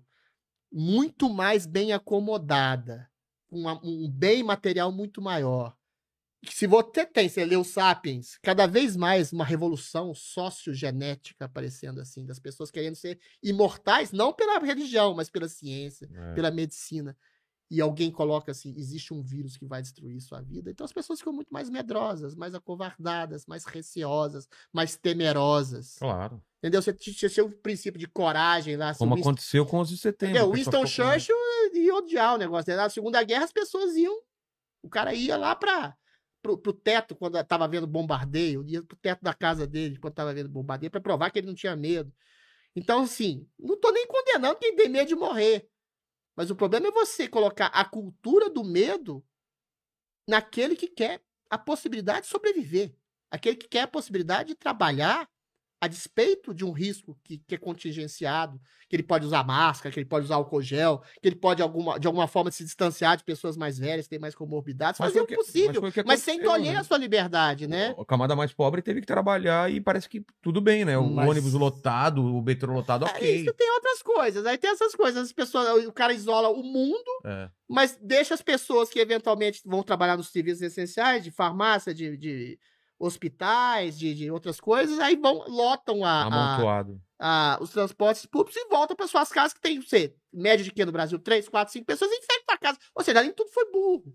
É. Só que aí você tolhe a economia, arrebenta a economia por um provável medo e por um método que não surtiu efeito, até porque foi um método Mas alguém, incompetente ser alguém, feito. alguém fez alguma coisa mais eficaz no mundo? Tem, teve alguma experiência de alguém que acertou? Porque eu vi que todo mundo bateu cabeça. Eu não acho que ninguém. Primeiro, eu não acho que se controla ah, uma virose infecciosa grave. Ainda que tenha 0,2% de chance de morte, é grave. Entendeu? É uma Claro coisa que, é, que é. da, da, da superlotação de hospitais. Eu não sou um negacionista aqui, não vou falar besteira aqui. Mas teve um país, eu fiquei até meio conhecido por ele, Ah, a Suécia. que é assim, não fez nada. E ele não está nem entre os 50 países em que mais morreram gente do mundo. Está à frente da Inglaterra, da Alemanha, da Itália, da França, da Espanha. Então a gente percebe o que, que aconteceu. Será que houve uma imunidade de rebanho? Será que houve ah, um exagero na questão desse isolamento? Será que houve uma histeria projetada? Na minha cidade natal, Belo Horizonte, o cara lá, o prefeito, fechou a cidade sem ter nenhum caso comprovado. Hoje a gente está aberto, hoje tem uma média móvel de mortes, sei lá, de 300, 400 pessoas. Quando a gente se fechou aqui em São Paulo e no Brasil todo, a média mortes era de 20, 30 pessoas. Então, assim, será que a gente acertou? Eu acho que não. A Suécia não fez nada. Todo mundo condenou. O rei ficou, ah, tem muita gente morrendo. Teve muita gente morrendo no mundo inteiro. Eles não fizeram nada. Agora vacinaram a população, tá todo mundo tranquilo. A, a vacinação é outra discussão também, e que eu, que eu apoio, inclusive. Ah, mas não fizeram nada, mas não estão entre as 50 países que fizeram nada. Será que se o mundo não tivesse nada, teria tido tanta mortandade assim? Não sei, cara. Não dá pra saber, Não né? sei. Agora, eu acho que você fechar tudo, fechar um país inteiro, sendo que sabia-se que o vírus eh, se, se disseminava de maneiras diferentes, distintas, com variantes diferentes, e assim, pelo medo, você fechar todo mundo, o que, que você faz quando você não sabe o que fazer, Vilela? Nada.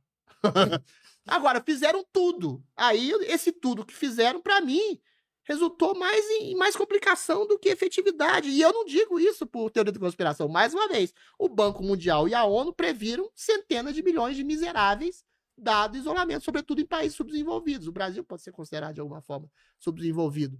Agora, quem vai contar? Contaram 600 mil mortos em dois anos de pandemia. Entendeu? Teve, sei lá, 40 milhões de mortes da gripe espanhola, com a população 10 vezes menor, ou seja, muito maior. Mas é Ah, muita gente, né? é, contaram. Pois é, mas em dois anos no Brasil e 5 bilhões no mundo com 8 bilhões. Agora, dentre essas centenas de milhões de miseráveis novos causados pela pandemia, quantos milhões vão morrer? Quem vai contar isso? Ninguém. Isso É. nunca vai aparecer. Então, é, mesmo do ponto de vista de, de custo-benefício, eu acho, que, eu acho que esse isolacionismo social foi um- uma cagada mundial. E que pode acontecer de novo? Ué, tudo, todo mundo indica que sim, né? Que É. parece que tem nove- 94% de chance de ter uma nova pandemia. Não sei em que escala, em que Pô. medida. Mas assim, eu acho que a gente tem que aprender a lição, cara. Sei lá, se usar uma máscara. Mas é que virou, virou um debate esquerda e direita, né? se E que politizou. não tem nada a ver. E se politizou. E aí você tem radicalismo. Eu acho que tem radicalismo maior da esquerda.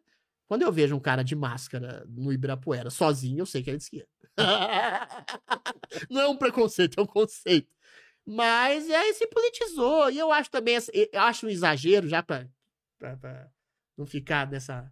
Acho um exagero essa demonização, esse medo absurdo de vacina. É, não É o mesmo princípio do isolamento. Olha, cálculo custo-benefício. Você tem 98% de ficar bom É, porque não. e 0,1% de chance de dar merda. Você não vai vacinar? É, Vacina, porra. é. Aí os caras falam, não, porque fulano lá em Quixeramobim teve uma miocardite. Caralho, é uma pessoa em um milhão. É. Aí os caras vão achar que por uma pessoa ter morrido e outra, outro milhão não ter morrido, os caras vão vai, vai socar. É você, você cria exatamente o que a direita critica na esquerda. Você pega a exceção pela regra, você vai demonizar a vacinação. Mas aí a Não. gente volta para aquele problema da. da- É uma merda, o radicalismo é uma merda. Esse radicalismo das pessoas só quiserem. Eles querem comprovar o que eles já acreditam, basicamente, não é? Eles querem vencer a discussão. É. É. Exatamente. Querem vencer a discussão.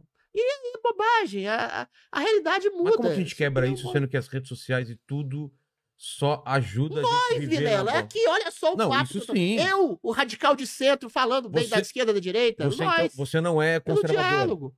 Ah, essa é uma boa pergunta. É. O O que, que é o conservadorismo. O conservadorismo? conservadorismo é um princípio utópico de santidade. Ah, é? Ó, primeiro, na, na escala geral, né? o conservador clássico é maravilhoso. Aí eu, eu sou, nesse sentido, conservador clássico. O que é o conservador? Não é o reacionário que não quer mudar nada, é o cara que quer mudanças sociais. Reacionário é um cara que quer deixar tudo do É, o jeito que babaca que... acha que o passado era melhor Ah, e não tá. quer mudar nada.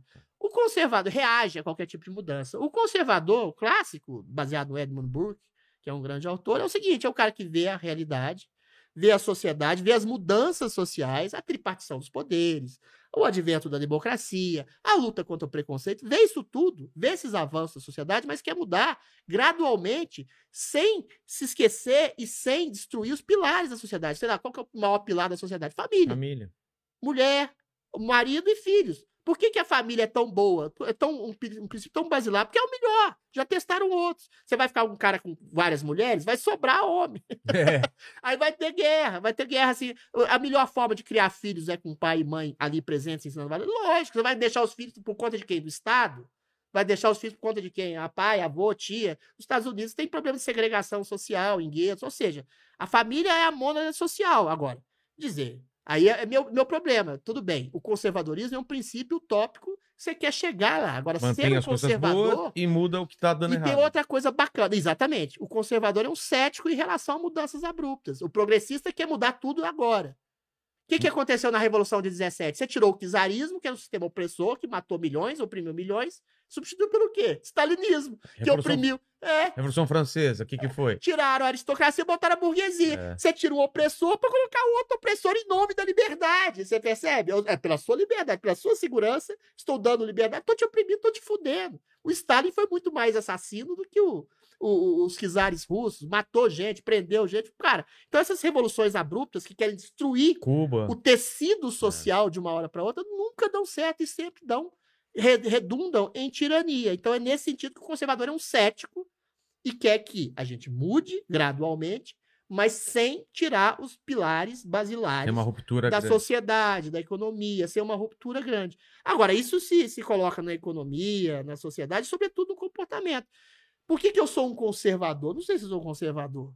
Porque eu sou um cético em relação a mim mesmo.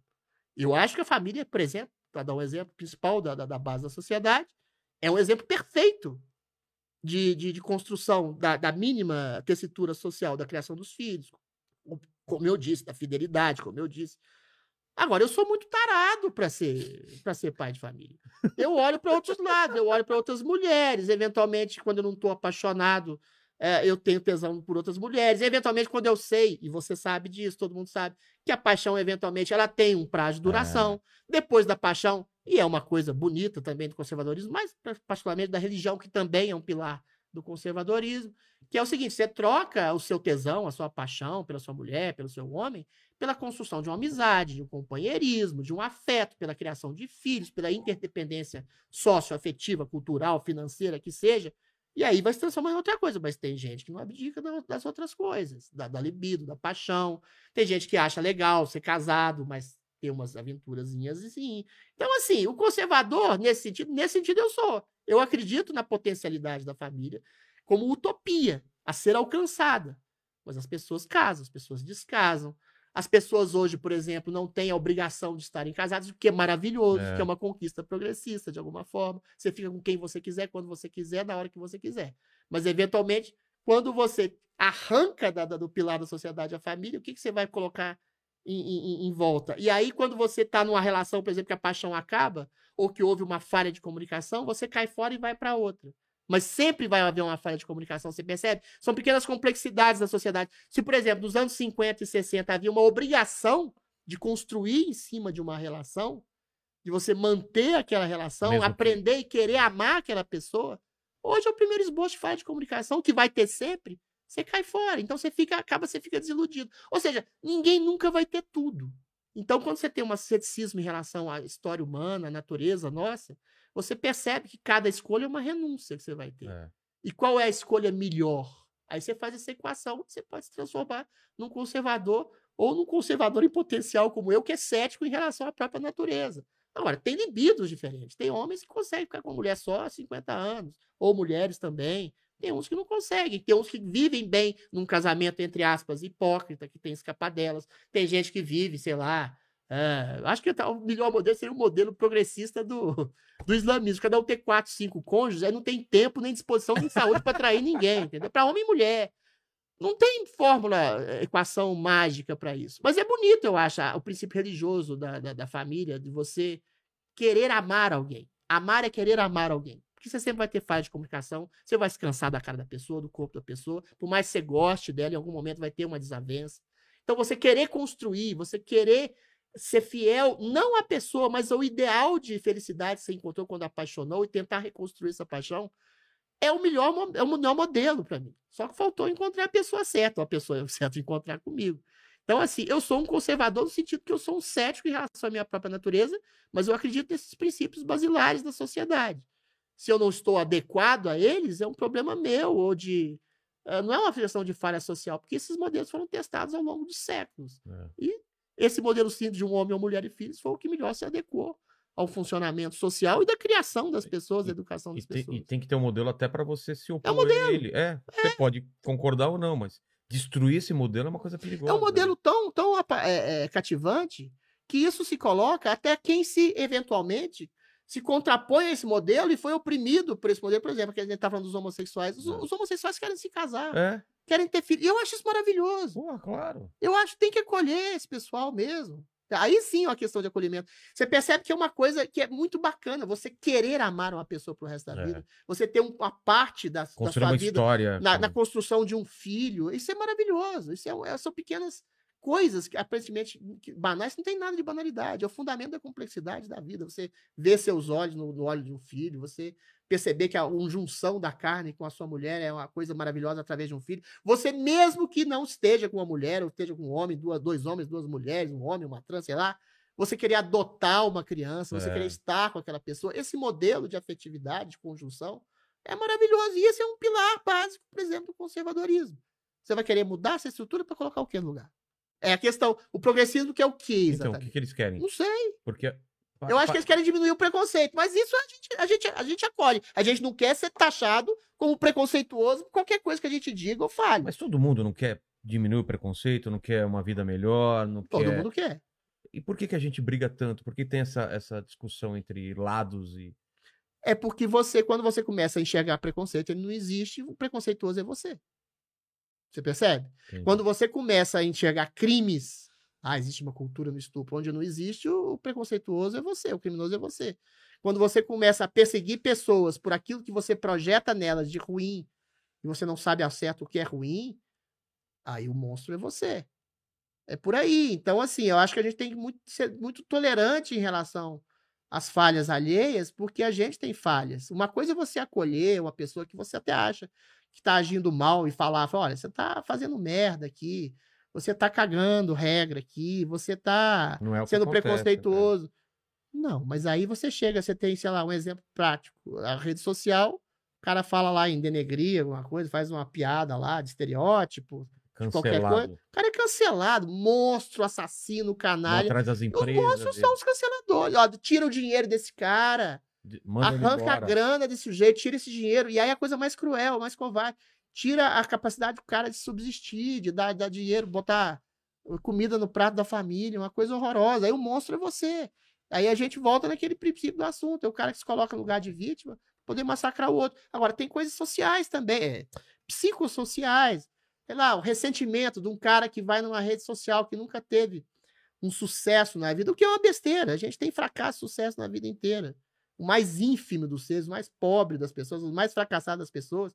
Sei lá, um grande poeta pode ser um puta de um fracassado, a maioria é. dos poetas são, inclusive.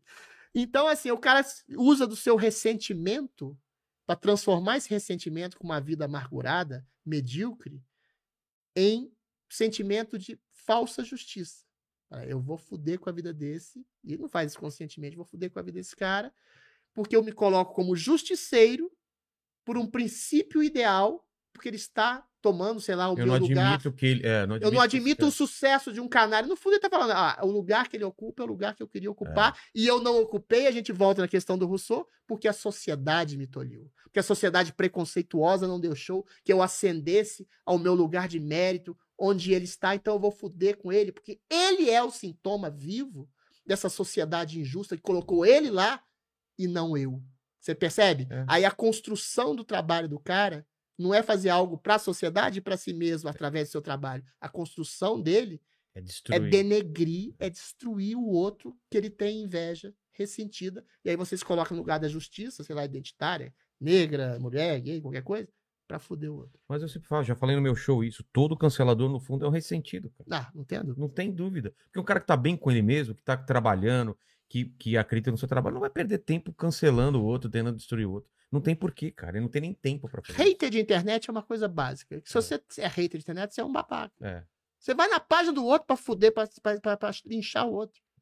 Aqui deve ter, aqui. te- temos os haters aí no, no chat? Temos, temos alguns. O que, que eles estão falando, por exemplo? Estão falando que o Adrilles é gado. Estão chamando ele capa- é, amistosamente aqui de Gadrilles. Ah, é meu apelido. É.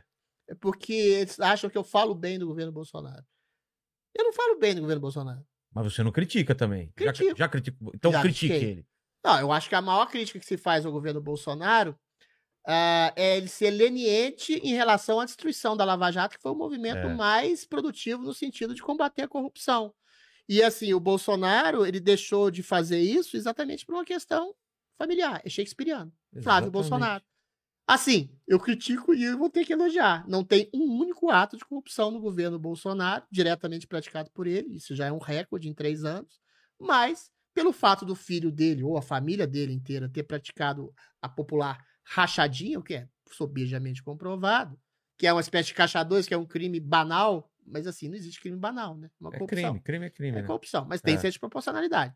Mas aí, por causa disso, ele achar que todo mundo fez, meu filho fez, eu vou, vou ser punido porque meu filho fez. Eventualmente, eu acho que é, o- a- a- são os malefícios de ser presidente. Você É. vai estar num, num enfoque maior. O filho dele fez, fez menos que os outros, mas fez também. Então, se ele fosse um grande estadista, eu vou, vou na própria carne, É. vou tirar meu filho da onda. Seria terrível para ele? Seria. Mas ele não fez. Ele preferiu preservar o filho e acabar com a Lava Jato. Em que pese a defesa dele, não há corrupção no governo Bolsonaro. Tem aquelas coisas de superfaturamento de vacina que tentaram fazer, mas não foi feito. E não tem ligação direta com ele, porque no Ministério da Saúde, da Economia, de qualquer ministério, tem articulações de corrupção, não necessariamente da ordem do presidente, como foi o caso do governo PT. Aí vem o senso de proporcionalidade. Por que, que as pessoas acham que eu defendo o governo Bolsonaro? O governo Bolsonaro, por exemplo, não é corrupto. Não é. Não tem denúncia de corrupção no governo Bolsonaro. O governo do PT desviou, caralho, 40 bilhões de reais só na Petrobras. Ele abasteceu dinheiro para empresários corruptos, empreiteiros corruptos, deputados corruptos, partidos corruptos. Foi o governo mais corrupto da história da humanidade já visto, já percebido, já descoberto. Então, assim, essas comparações são factuais. É o que, que criam no Bolsonaro. Mas agora. É um genocida, é um assassino em massa porque ele entrou na, na padaria sem máscara. Porra. Aí eu defendo. Não é que eu defendo, eu defendo o cara de ser chamado de assassino em massa e nazista. Aí não dá. Aí, assim, quando você defende um cara de querer chamado de nazista, assassino, fascista, perseguidor de gays, mulheres, assassino de negros, eu tô defendendo o governo. Eu tô defendendo o princípio de verdade. Eu acho que o governo tem falhas, é um governo meio populista, é um governo que não teve uma atitude realmente liberal, mas aí é foda, porque você teve um ano de isolamento. Aí o governo é, é, é- é forçado a fazer o Corona Voucher, Auxílio Brasil, não tem jeito de privatizar agora, tem um Congresso, enfim. Mas aquele negócio, é o cartão corporativo, é a TV Lula que ele falou que ia acabar e não acaba. Sabe essas coisas que. Várias são coisas. pequenas coisas. É, mas são, mas por É. que não? Eu, eu, não, eu não entendo, é. Por que não fazer isso, entendeu? O que impede? Ah, mas são pequenos gestos. O cartão corporativo é um cartão corporativo de qualquer Estourar, presidente. é, pra quê, cara? Mas você percebe que não é desvio de finalidade? Sim, mas é uma Não coisa que ele teria que dar um exemplo. Sempre assim. Ele é um exemplo um moral. exemplo, ele, é. fala, ele fala é igual o debate, ele falou: ah, eu faço PJ, você faz também. O que que é pejotagem? É, eu contratar o cara, eu sou PJ. Ah, tá, tá. contratar o cara sem vínculo empregatício, ou coisas do tipo. São coisas legais que ele faz. Ah, o Bolsonaro distribuiu milhões em emendas. Sim. É uma, é uma, é é uma negociação do governo com deputados que pode cooptar pessoas. Sim, mas é constitucional, caralho.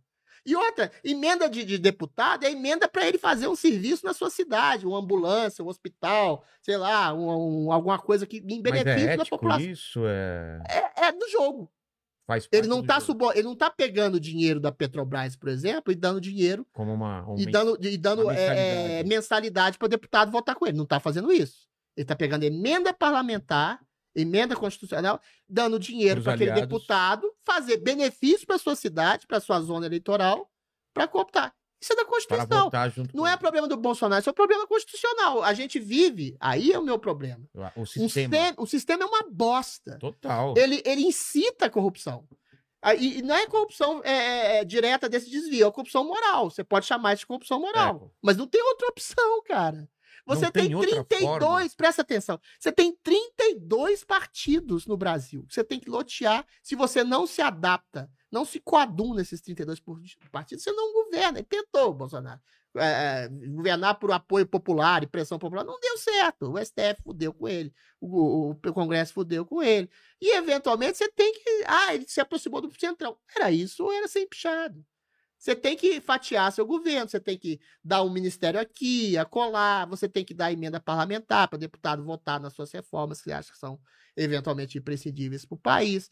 O que a gente precisava, o, o Vilela, é muito simples. Ou se coloca uma bosta de um parlamentarismo de fato, que você vota no deputado, sabendo que aquela Câmara vai comandar o país e eleger um primeiro-ministro, ou se coloca um presidencialismo real. Porque a gente tem um semi-parlamentarismo baseado nessa Constituição de 88 que é pavoroso. Que o Supremo, ele manda... Ele... Nos Estados Unidos, os Estados Unidos é muito bom. O que, que funciona? Tem dois partidos, um de direita e um de esquerda. Republicano. Você sabe com quem você está falando. E o presidente manda mais do que o, do que o Congresso e manda mais do que a, a corte que fala só de questões constitucionais. No Brasil, o deputado manda mais, o presidente da, da- do Congresso manda mais, o STF, se não for com a cara do presidente, manda mais. Aí o presidente é o que manda menos. Você percebe? E o presidente tem que ceder à vontade de grupos oligárquicos. Se você, senão você não governa, você não, tá, você não faz parte do sistema. Então tem que ter uma transparência maior. E aí o público, o público, o povo, o que, que ele faz? Ele acha que o presidente manda mais, ele culpa, embora esteja mudando isso muito, ele culpa sempre o presidente por todas as crises socioeconômicas do país e não percebe que quem manda mais é o legislativo. Só que ele vai votar no legislativo, ele vota no presidente com consciência do que ele está fazendo. Pergunta para alguém se alguém lembra do deputado que votou. Não lembra, porque ele vota as culpas funcionar. É. Isso é coisa menor. E ele tá votando mal naquele poder que manda mais que o presidente. Aí tem o judiciário que nem é eleito e que é hoje, hoje em dia, quer mandar mais do que todo mundo. Então é uma zona. O sistema eleitoral, o sistema político, na verdade, do Brasil é uma porcaria, é um Frankenstein. E quem que poderia fazer uma reforma política? O Congresso. Então, assim, a gente está na mão dos lobos que, que, que- e, e tem, e quem que vai ensinar para o povo que o problema brasileiro principal é a necessidade de uma reforma política? São os deputados que vivem desse sistema? Então não vai mudar nunca. Não, pode ter uma revoluçãozinha aí progressista. Mas muda, eu acho assim, eu tava falando assim, no meio da frase eu falei, tá mudando isso. Por exemplo, quando você tem. Isso é engraçado, né? Uma população na rua protestando contra, ainda que seja a favor do presidente, eu sei que é uma, uma, uma, uma coisa bolsonarista, porque nada é, é puro. Uma população prote- protestando a favor de liberdade contra um Supremo que tem prendido pessoas sem um devido processo legal simplesmente por serem conservadoras ou alinhadas ao Bolsonaro, ah, e que falam algumas besteiras realmente, e que são agressivas, mas quando você percebe uma perseguição só a um lado, a um espectro ideológico das pessoas, e que são presas, que são cerceadas, têm contas sociais apagadas, são presas sem processo, de devido processo legal, por construções jurídicas como, sei lá, crime contra a instituição ou coisa do tipo, e você tem uma população em massa na rua gritando por liberdade, eu acho que isso é um princípio de perceber que não é o presidente exclusivamente que é o responsável por tudo, que você tem um Supremo que está agindo para além das suas prerrogativas de maneira ditatorial, insana, a meu ver. Eu acho que o STF é o grande problema da sociedade. E é um avanço, é um avanço da consciência da política, que seja uma questão mais ah, afeita a uma classe média, mais baixa ou mais alta, mas é, mas é uma consciência. Fala, olha só, esse sistema político que a gente tem é meio maluco. Você tem um Congresso que faz chantagem, isso tem uma percepção cada vez mais clara no mensalão, no petrolão. Você tem um Supremo um juiz que se coloca com mais poder do que o presidente da República, que deputados eleitos, que faz chantagem com, com deputados eleitos, que tem processos ah, no- engavetados no STF e que não, não, não podem criticar ou submeter a um processo de impeachment qualquer ministro porque tem o rabo preso. Então, assim, essa conscientização, eu acho que ela chega. Em algum momento, em algum momento pode ser daqui a 50 anos, pode ser que haja um amadurecimento suficiente para que tenha uma reforma política sensata no país. Porque com esse sistema que a gente tem agora é muito difícil. Você tem que ser um gênio, e mesmo você ser um gênio, você tem que, necessariamente, ainda mais se você for presidente da República, Negociar. abrir mão de alguns princípios. É, você tem que negociar com um de- demônio, de Um alguma forma. centrão. É. O demônio é o É centrão. o demônio, pode ser. Você tem que negociar com o demônio, senão você não governa. Mas o Bolsonaro falou que não ia negociar, né? Mentiu. ele sabe que ele mentiu. Mas ele sabia ou ele foi ingênuo? Ele sabia, né? É, eu acho, Ele- ele, ele acho que são as lá. duas coisas. Acho que são as duas Ele coisas. tava lá dentro, ele, Ele, ele, ele, ele, ele ficou meio megalômano pelo seguinte: ele foi eleito sem nada, realmente. Ele era um outsider. Lembro do Andreasa, lá, meu editor querido, falando que a máquina vai destruir. O cara foi eleito sem tempo de televisão, sem apoio, sem porra nenhuma. Ele foi eleito exatamente Nessa nessa base, que eu também acho que é um de- amadurecimento. Porra, o establishment é um cu, é. uma bosta. A gente votou num partido de esquerda que ia revolucionar. Que, eu, eu lembro, eu sou velho, você é velho também. Que o PT falava que ia destruir a corrupção. É. Era o partido contra a corrupção. O cara que fez mais corrupção na história foi o Lula, caralho. Foi o governo do PT. As pessoas estavam de saco cheio do establishment. Aí tinha prisão de segunda instância, caiu prisão de segunda instância, foi para quarta instância, voltou tudo. O Bolsonaro eh, foi nessa figura tosca dele. Aí tinha também o politicamente correto, que a gente falou, do identitarismo. O cara que era trabalhador braçal, trabalhador de classe média, que era acusado de fascista, nazista, racista. Eu lembro da Marina Chauí. Eu odeio vocês da classe média. Assim, as pessoas estavam de saco cheio de ser ofendidas, ser roubadas por um establishment corrupto e por um establishment intelectual que apoiava esse establishment corrupto de petistas. Aí veio o Bolsonaro, politicamente correto, tosco, meio grosseiro, meio vulgar, que é o sintoma oposto, igual do Trump, mesmo sintoma do Trump aqui no Brasil. As pessoas estavam cansadas de ser chamadas de nazistas, fascistas, racistas. Né? E aí, essa questão comportamental vinda no Brasil com a questão econômica de um país de oligarquia que roubam e assaltam o país há séculos. Aí veio o Bolsonaro, uma figura outsider. Tinha seus problemas de personalidade, tinha lá suas rachadinhas também, uma corrupção meio de galinha, mas foi eleito nesse sentido para estabelecer uma hegemonia contra esse Estado. Aí ele ficou com a bola toda. O primeiro do ano do governo dele, ele... e assim, e foi em alguma medida bom, porque ele colocou ministérios técnicos, como o Tarcísio, como o Paulo Moro. Guedes, entendeu? Ele colocou gente, o Moro, É. colocou gente boa lá e não deu bola para partido. Durou um ano. É. Mas aí, isso é que é engraçado. Eu não sei Quando que que é essa virada? eu não sei o que teria acontecido se não fosse isso. Havia uma pandemia no meio do caminho. Putz. Aí fechou tudo. E aí ele, de maneira atabalhoada, meio tosca também, meio insensível, fala: não tem que fechar nada, tem que deixar as pessoas trabalharem. Depois ele até voltou atrás, falou: ó, tra- trabalhar com, eh, com algum tipo de prevenção. tá? Mas não é- era tarde. O STF já tinha colocado na mão dos prefeitos governadores, já estava com a antipatia dele. E aí destruiu a, a possibilidade de ascensão econômica da população através de privatizações, através de reformas ah, que ele fez da Previdência, né, da administrativa, da tributária, e congelou tudo. E aí foi um trunfo para a oposição e para organismos dentro e fora do Brasil de chamá-lo de genocida, assassino, fascista. E esse vai ser atuado até o final do governo dele. Então foi um governo que poderia ter sido e não foi. Ele agora corre atrás de um prejuízo. Agora ele faz um Corona Voucher, ele- agora ele faz um Auxílio Brasil. Ele faz medidas, sim, populistas, Populistas, né? de entrega, mas essas medidas populistas, em alguma medida, são necessárias. Que realmente aumentou a miséria e o desemprego do Brasil, Claro. não por causa necessariamente do Bolsonaro, mas sobretudo por causa do isolamento que arru- arruinou a economia do país durante o ano. Então ele tem que fazer essas medidas emergenciais. Agora, ele não é bobo de não achar que essas medidas emergenciais feitas agora não podem render frutos eleitorais para ele no futuro. É um jogo maquiavélico.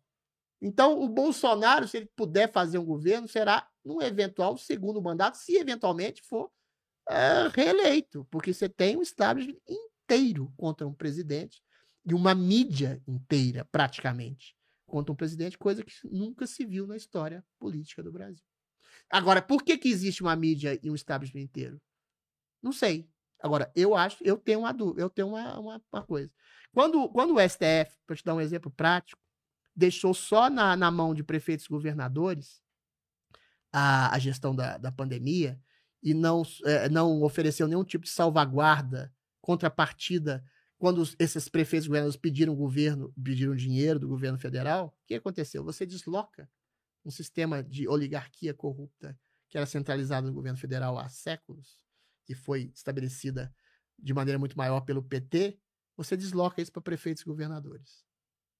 Então, o grande mérito do governo Bolsonaro é não ter roubado, até o momento. Não ter roubado. Se houvesse alguma fatiazinha de corrupção, já tinha sido descoberto, porque a mídia está em cima deles há muito tempo. Então, nesse sentido, eu acho que tem a ver com isso. É um governo que não rouba e não, eventualmente, tem deixado roubar. Então, essa honestidade, daqui a pouco vai ter gente me chamando de gadrides aí. Essa honestidade que é comprovada do governo Bolsonaro é o que irrita grande hum. parte do establishment que é corrupto. Mas os mecanismos também para punir os corruptos tá, tá, tá é. fraco, né? Exato. E, e o Moro? O que, que, você acha que aconteceu com o Moro? Ah, por que, que, ele, por que, que ele, ele fritou o Moro e, e, e tirou o Moro, sendo que o Moro foi um dos caras que levou ele até lá? Nossa, o Moro é um personagem shakespeariano. Total, também. né? É, o Moro é um herói, primeiro, um herói nacional, básico. Ele, pela primeira vez, foi o cara que é responsável, ele é a cara da Lava Jato, responsável por, por, por, por colocar criminoso de colarinho branco no, na cadeia. Ponto. Nunca ele colocou visto. o presidente da República Exatamente. Isso é fato, isso é histórico. Isso é histórico. É uma oligarquia que sempre dominou o país, empreiteiros, empresários, deputados, senadores, acima etc. do bem do mal. Acima do bem do mal, com a tradição secular de, de é. impunidade, é. que foi lá e botou. Mudou as leis, colocou prisão em segunda instância, colocou delação premiada, enfim, uma série de coisas. E aí colocou as pessoas na cadeia. Aí vem o STF e reverte tudo. É. Tudo, tudo, tudo, tudo. E aí você tem a questão que ele entra no ministério, ele entra no ministério do Bolsonaro, relativizando é, a questão toda da. da... O que será que foi prometido para ele? Assim? Você vai não, ter carta branca? Não, foi fazer... prometido carta branca, foi, mas né? não, não foi dada. Só que o Moro agiu no ministério e foi um bom ministro. Teve uma redução drástica de criminalidade. De... Ele conseguiu isolar os chefes do, do, PCC, do crime organizado, fechar as fronteiras, melhorou a questão de homicídios, etc. Enfim, tem números bons a ser apresentados no, no único ano que ele ficou. Só que o Moro, na, na, como político, ele se comportou como juiz. Aí a questão é, é o grande é, mal do governo foi a proteção que o Bolsonaro deu ao Flávio. Eventualmente começou, né? havia uma perseguição a ele, Bolsonaro, como presidente, achando que ele tava, queria interferir na Polícia Federal, mas nunca se sabe se ele queria ou não interferir porque ele não foi nem deixado fazer, nem deixado fazer a transição. O Alexandre de Moraes tinha tanto ódio dele que ele não conseguiu colocar o chefe da Polícia Federal. Eventualmente, eu acho que ele queria, assim, de alguma queria, forma, né? proteger que... o filho, é. mas sem necessariamente conspurcar governo. Ele queria, parece que, trocar um juiz da vara do Rio de Janeiro, é, que ele achava isso. que perseguia. Tem indício, sim, da proteção. Eu já falei, já declarei aqui, já declarei em vários outros lugares que o presidente quis, sim, proteger o filho. Isso é isso é mais ou menos óbvio. agora, não sei a que custo, né? É. Ele não, não corrompeu, não deixou corromper ninguém, mas eventualmente acabou com a Lava ajudou pela leniência, pela letargia, pela omissão a destruir a Lava Jato. E isso acho que foi incomodando o Moro. Então, perceba as razões dele sair do governo. Agora, sair atirando no governo, dizendo que o governo é corrupto, que o governo é isso, que o governo era aquilo, sem nenhum tipo uma prova cabal de uma interferência direta. Ele que é juiz, é foi um péssimo político. A articulação política dele, eu acho que ele achou que ele, ele ah, era maior do que o você governo. fala que, que ele foi mais ele foi, que político. Ele foi juiz, é porque o cara. É, é, é, não adianta. O que, que a gente falou aqui antes? Que, que você tem que conversar com Satanás, você tem que, de alguma forma, amolecer alguns princípios sólidos que você tem para criar exatamente um princípio mais sólido mais adiante, ou em benefício da população. Ou seja, você tem que fazer um jogo de cartas marcadas. Você tem que abrir mão de alguma maneira Infelizmente, é um princípio maquiavélico de alguns princípios éticos que você tem para criar algumas virtudes lá na frente. Senão você não consegue governar. Agora, o Bolsonaro não fez só isso, ele também protegeu o filho. E ele percebeu isso e caiu fora e achou que queria demonizar o governo. Só que ele não tem o senso de proporção. Saber que o Bolsonaro tem, tem esses defeitos no governo dele, mas não era um governo Lula, que era um governo hegemonicamente corrupto nas suas entranhas.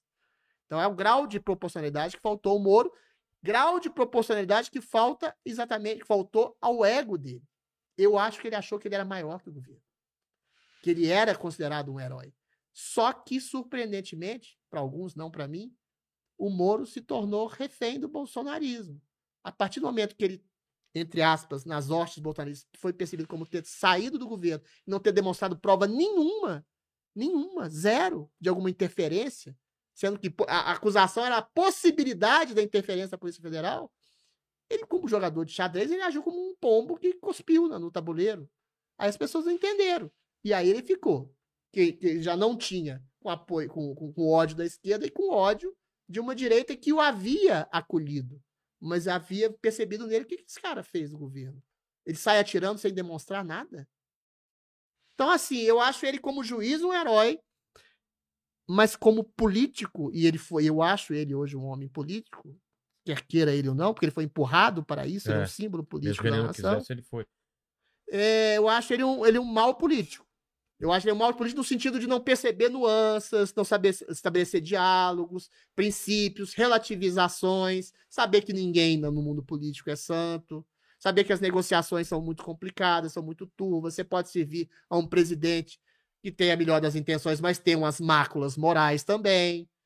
Então, assim, essa falta de relativização que é a coisa do juiz peremptório nas suas decisões, é o que prejudicou ele como político. Agora, também acho que, depois que ele saiu do governo, aí houve uma tentativa, tentativa não, execução, né, monstruosa de, de, de destruição da Lava Jato e da reputação dele é. mesmo. E ele ficou em silêncio. Isso que foi mais estranho. Silêncio. Né? Não, não, nem acho Tanto estranho, pode ser medo. Da direita. Pode é ser mesmo? medo. Ai, é medo de ser preso. As pessoas queriam acabar com ele. Mas eventualmente ele podia se transformar no mártir se ele falasse, se ele. Agora, o silêncio dele deixou as pessoas órfãs. Porra, todo mundo que acreditou num combate efetivo à corrupção, um combate moral, de ver pessoas graúdas, ricas, corruptas na cadeia. Você vê um Gilmar Mendes vociferando como se fosse um satanás, falando que nunca viu uma injustiça tão grande, soltando bandido, aqui, é. aquelas cenas asquerosas, asquerosas de juízes que todo mundo sabe que são safados, sem vergonha, falando, é, demonizando a lavagem, demonizando o Moro, e ele em silêncio, sem falar nada. Porra, todo mundo se decepcionou. Agora parece, há, boato, há boatos de que ele pode ser candidato à presidência da República. Não sei, não aposto em nada. Mas se ele for. Mas se ele for, ele vai ter obrigação de falar e dar cara a tapa, né? Ele porra? vai ter que se posicionar, né? Ele não vai ter o. Ah, eu, eu, eu converso com os, ami os amigos do Moro e falo, ah, porque ele é discreto. Não, não é hora de ser discreto. Enfia a descrição no meio do rabo. Enfia a descrição no cu. Pra ser... Entendeu? Agora, pra ser presidente, você não pode ser discreto. Eu vou ser discreto, eu vou ser comedido. Não. Hum. Porra, você tá no pior dos momentos do país em que a corrupção voltou. Voltou assim. A, a, a, o combate à corrupção foi destruído você tem, se você não tem corrupção dentro do governo, você pode ter corrupção. Tem corrupção em prefeituras, em, em governos estaduais, que foi o que eu te falei que foi colocada a corrupção. E se esses caras ficarem até terceira, quarta instância, sem possibilidade de delação premiada, esses caras nunca vão para cadeia. Nunca. É a impunidade que vai voltar. Se ele não falar isso, e ele é a pessoa que mais bem pode falar disso, não merece ser eleito presidente da República, sinto muito. Tá. Manda, mandíbula. Ó, o Fernando Consenza falou aqui, ó, perguntou: se o problema do Brasil é o STF, por que o Bolsonaro mandou uma carta se humilhando e pedindo desculpas ao Alexandre de Moraes? Que ele mentiu. O que, que ele foi? que, que ele fez? Porque ele, ele mentiu. No comício ele falou, falou e É, chamou pediu... de canalha. O Alexandre de Moraes é um canalha. Ele sabe que é um canalha, é um cara que prendeu pessoas que perseguiu pessoas. Ah, a menina tentou me bater. A menina soltou rojal, prende um cara, prende o outro cara lá, que é um tosco também, que falou que o ministro do STF pode merecer apanhar na rua. Caralho, você tem gente que joga a cabeça do presidente, chama ele de genocida, uh, joga bola de capotão com a cabeça dele. Tem, tem, coisa muito pior. Você acabou de ter uma capa da Isto é, que chama o presidente de genocida, de Adolf Hitler. Crime de ódio, pelo amor de Deus, no Brasil, é um cara que persegue hostes bolsonaristas. Então é um cara que estava perseguindo, que está perseguindo, que está criando inquéritos ilegais e morais, que se coloca como investigado, como é que é? Como vítima e como acusador e como juiz, cria crime de fake news. A pessoa que fala da possibilidade de um tratamento preventivo ao Covid é vista como nazista, assassino, o cara que carcera pessoas, manda apagar perfis sociais, enfim, tudo de ruim. O STF é tudo de ruim Mas hoje. O Bolsonaro tudo de mentiu? ruim. Mas aí deixa eu te falar. Aí o Bolsonaro teve aquele movimento 7 de setembro, é. que havia uma expectativa de boa parte daquilo que ele desse. Um golpe. É, um contra-golpe, né? Porque eu acho que o STF já manda no país a, a, reboque do presidente. O cara que tentou, que provou que houve um hacker que entrou nas urnas eletrônicas lá no TSE, falou que pode ser fraudado, ele volta atrás também. Ele fez um pacto assim com, com uma espécie de mentira leniente. Ele falou: olha, não queria chamar de canalha, eu quero um, um termo de ajuste com o STF. É lógico que ele tem nojo do STF, com toda razão. É lógico que ele tem asco do Alexandre de Moraes. É lógico que eu acho, eu acho ainda, que as urnas auditáveis seriam muito mais interessantes com uma, uma votação impressa para além do voto virtual, como tem 99,9% dos países do mundo. Só o Brasil, Butão e Bangladesh que tem sistema eletrônico. Enfim. É lógico que ele tem razão. Mas em nome de um princípio de democracia e que eu acho que de colocar comida no, na, no prato do povo, que estava havendo uma crise econômica em relação a isso, Vilela. Essa crise entre os poderes, ela não gera só frutos de, de, de, uh, de disputinha entre os poderes, ela gera crise econômica, perda de investimento, Claro. perda de emprego, perda de trabalho. E aí, nesse momento, é que ele viu, de maneira pragmática também, eleitoral também, e moral também, que as pessoas poderiam ter mais desemprego do que elas já têm, passar mais fome do que elas passam, já por, por fato de isolamento e mais por essa crise desse poder, ele recuou. E ele mentiu. Ele pediu desculpas, de uma maneira subliminar, nessa carta que o Temer parece que escreveu. Pediu desculpa e mentiu. É uma mentira, eh, você pode considerar como virtuosa em nome da defesa da nação, da, da, da nação, assim, das pessoas mais pobres. Mentiu para colocar comida na, na, na- no prato das pessoas. Agora, em que medida essa, essa mentira pode se alongar? Não sei. As pessoas podem continuar a ser presas. Ele mentiu em nome de uma maioria, mas a minoria ah, continua a ser silenciada. Esse inquérito das fake news e da- dos atos antidemocráticos, atos antidemocráticos é você se colocar na rua. Eu nunca vi isso. Você se coloca na rua para protestar contra um poder que você acha injusto. O poder injusto acha, eu sou a representação do povo. A democracia sou eu. Você que está na rua protestando contra mim, milhões de pessoas, vocês são antidemocráticos. A Globo fez isso também. Vocês são antidemocráticos. Eu sou a democracia. É igual o, o Luiz XV, 16 lá, o Estado sou eu. É isso. Entendeu? Aí o Bolsonaro mentiu em nome de, da prerrogativa de uma pacificação entre poderes, mas não Mas só um pacificação entre também, né? poderes, não só pacificação entre poderes, mas uma conjuntura socioeconômica que poderia ah, causar mais desastre à população Mas que já de tem causado. em relação a ele também? Todas as coisas. Todas as coisas. Todas as coisas. O Bolsonaro tem processo no TSE, que é um puxadinho do STF, que quer tirar a candidatura dele. É. Entendeu? Quer tirar a- por fake news. Qual foi o fake news? Bolsonaro falou que as urnas eram violáveis. Provou que as urnas eram violáveis. Basicamente, teve um hacker com um ano, seis meses, na verdade, dentro do sistema do TSE. Os logs lá foram todos apagados pelo próprio TSE. E o TSE é o quê? Um puxadinho do STF. Então você tem um poder querendo destruir o outro. O Bolsonaro, articuladamente, numa peça de xadrez, mentiu. Falou: olha, peço desculpas, acho que eu exagerei. É lógico que ele mentiu. Em nome de uma crise que poderia. se Poderia não, já estava se colocando no prato de comida das pessoas. Entendi. É isso aí. Mentiu.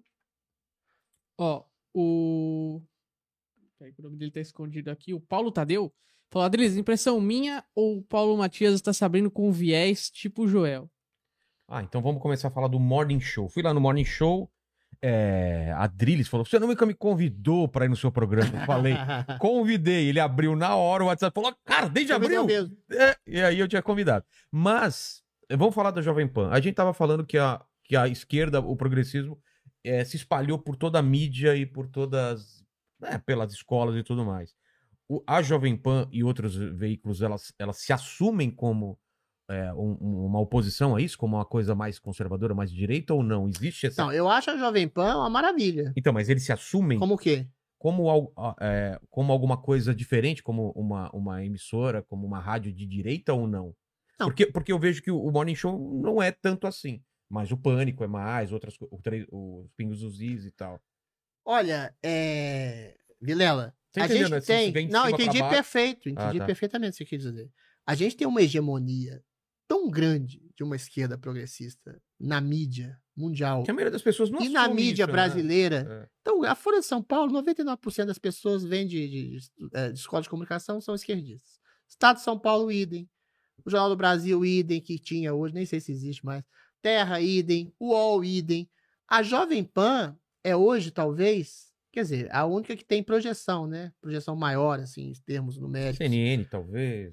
CNN virou de esquerda. Começou é, mas não, é, centro. começou de centro. É, depois esquerdou. É. Então, assim, é muito difícil quando você tem uma cultura progressista estabelecida em academia, academia, universidades, instituições culturais, em mídia, estabelecer um contraponto nesse sentido. E é um contraponto que tem uma- um público gigantesco, que a maioria da, da população brasileira, nesses moldes que a gente se colocou Era aqui de órfã, né? família, é órfã, é conservadora, cacete. É. Então você tem uma elite cultural, intelectual, de esquerda, com uma imensa maioria de conservadores. A ponto de você ter uma imensa maioria de conservadores que votaram em quatro candidatos de esquerda, se eu não me engano, em 2003. Todo mundo era de esquerda. O Lula falou, não tem nenhum candidato de direita.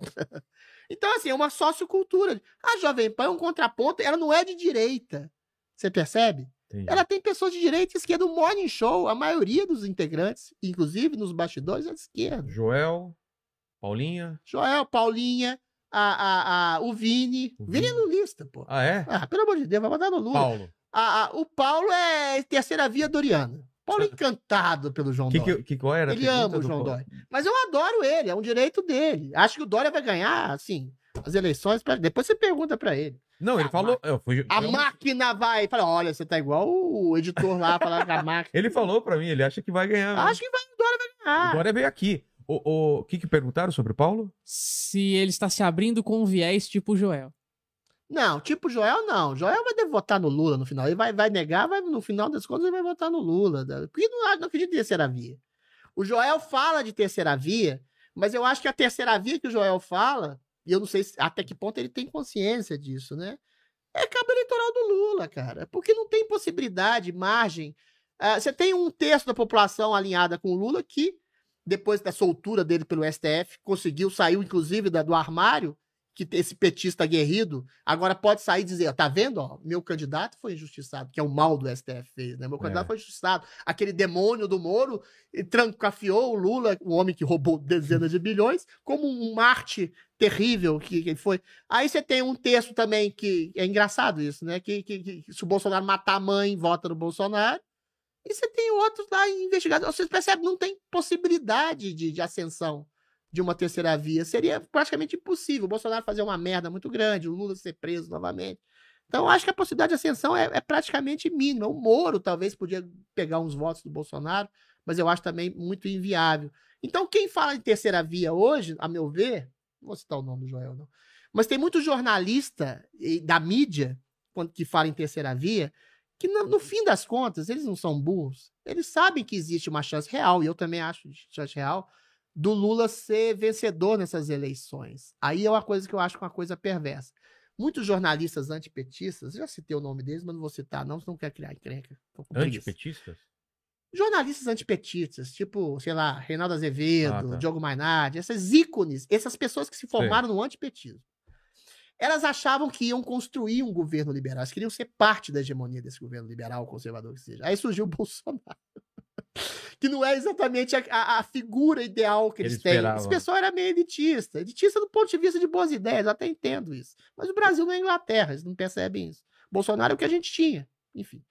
E aí eles se colocam como anti-bolsonaristas hoje, sabem que não existe possibilidade, porque eles são inteligentes, de uma terceira via minimamente remota, eles querem, no fundo, Vilela, que o Lula seja eleito. Por quê? Mas aí eu acho que é perverso. Não é pelo bem do país, é pelo bem deles. Porque todos esses jornalistas que se criaram no antipetismo, pega o engajamento social dele nas redes sociais. Caiu. É quase nenhum. Ah. Ah, quem lê essas pessoas? Sei lá, se a China, grandes bilionários que sustentam esses movimentos, globalistas, etc. Eles não têm reverberação praticamente nenhuma. Não vou citar nomes aqui que todo mundo sabe quem são. Que eram grandes expoentes do jornalismo. E agora surgiu no governo Bolsonaro outros expoentes, outros jornalistas, gente blogueiro, gente que veio à tona assim do- desse fenômeno e que tem 10, 20, 30, 40 vezes mais ressonância. Então é por questão de vaidade. Porque eles sabem se o Lula ganhar, eles voltam A, a ficar no, eli- no Olimpo do antipetismo no Ah. dia seguinte. Eles se tornarão, percebe? Oposição ao primeiro dia do Lula. Só que eles terão oposição com muito mais holofotes do que eles jamais tiveram ou jamais terão no governo do Bolsonaro. Então é assim uma coisa de narcisismo, de vaidade. ego. É de ego. Terceira via, prática, o que, que vai ser a terceira via?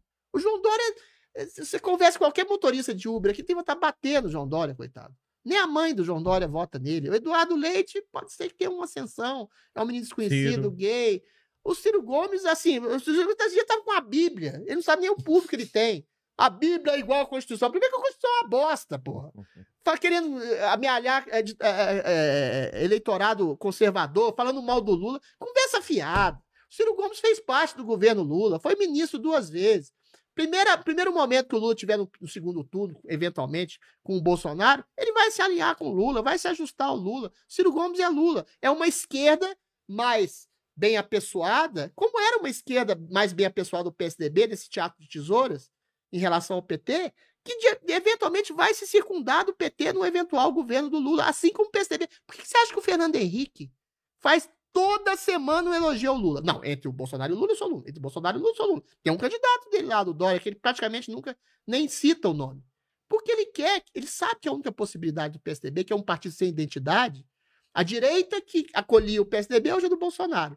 A esquerda que nunca acolheu o PSDB tá com o PT. Não É. tem ninguém, não tem voto. O PSDB não tem voto. Não teve voto no Alckmin, não vai ter voto no meio do caminho. nenhum agora. Então ele sabe que a única possibilidade de reerguimento do, do, do, do PSDB é no eventual governo Lula. Como ministério, ele vai ter os sonhos. O PT, o PSDB, unindo no segundo turno contra o Bolsonaro no eventual governo Lula. Então o governo Lula faz bem para o establishment, faz bem para o jornalista, pra esse jornalista antipetista, faz bem, de certa forma, para o establishment corrupto e para o próprio partido que estava eh, sufocado como PSDB. Vai fazer bem também para o Ciro Gomes, para esses juntos da terceira via. Então, esses terceira via, o que, que eles fazem? Ficam falando que o Bolsonaro é assassino, nazista, genocida, porque todos eles, de alguma forma, ainda que pela oposição, percebe? Vão se beneficiar de um eventual governo Lula. Seja pela corrupção, pela, pela, pela, pela oposição, ou seja pela integração ao seu governo. Mas voltando ao Morning Show. Nossa, eu fugi do assunto. Não, não. Ah, A gente abriu outro leque. Voltando ao Morning Show, aquelas tretas são falsas ou não, né? Porque O não. pessoal deve ter perguntado aí também, porque tem treta lá. Eu achei que tava repetindo uma treta, você, Joel, e aí eu vi que era uma nova. É nova do mesmo assunto. Foi engraçado. Não, foi a foto do, do, do filho do Bolsonaro lá na. De shake. de É, shake.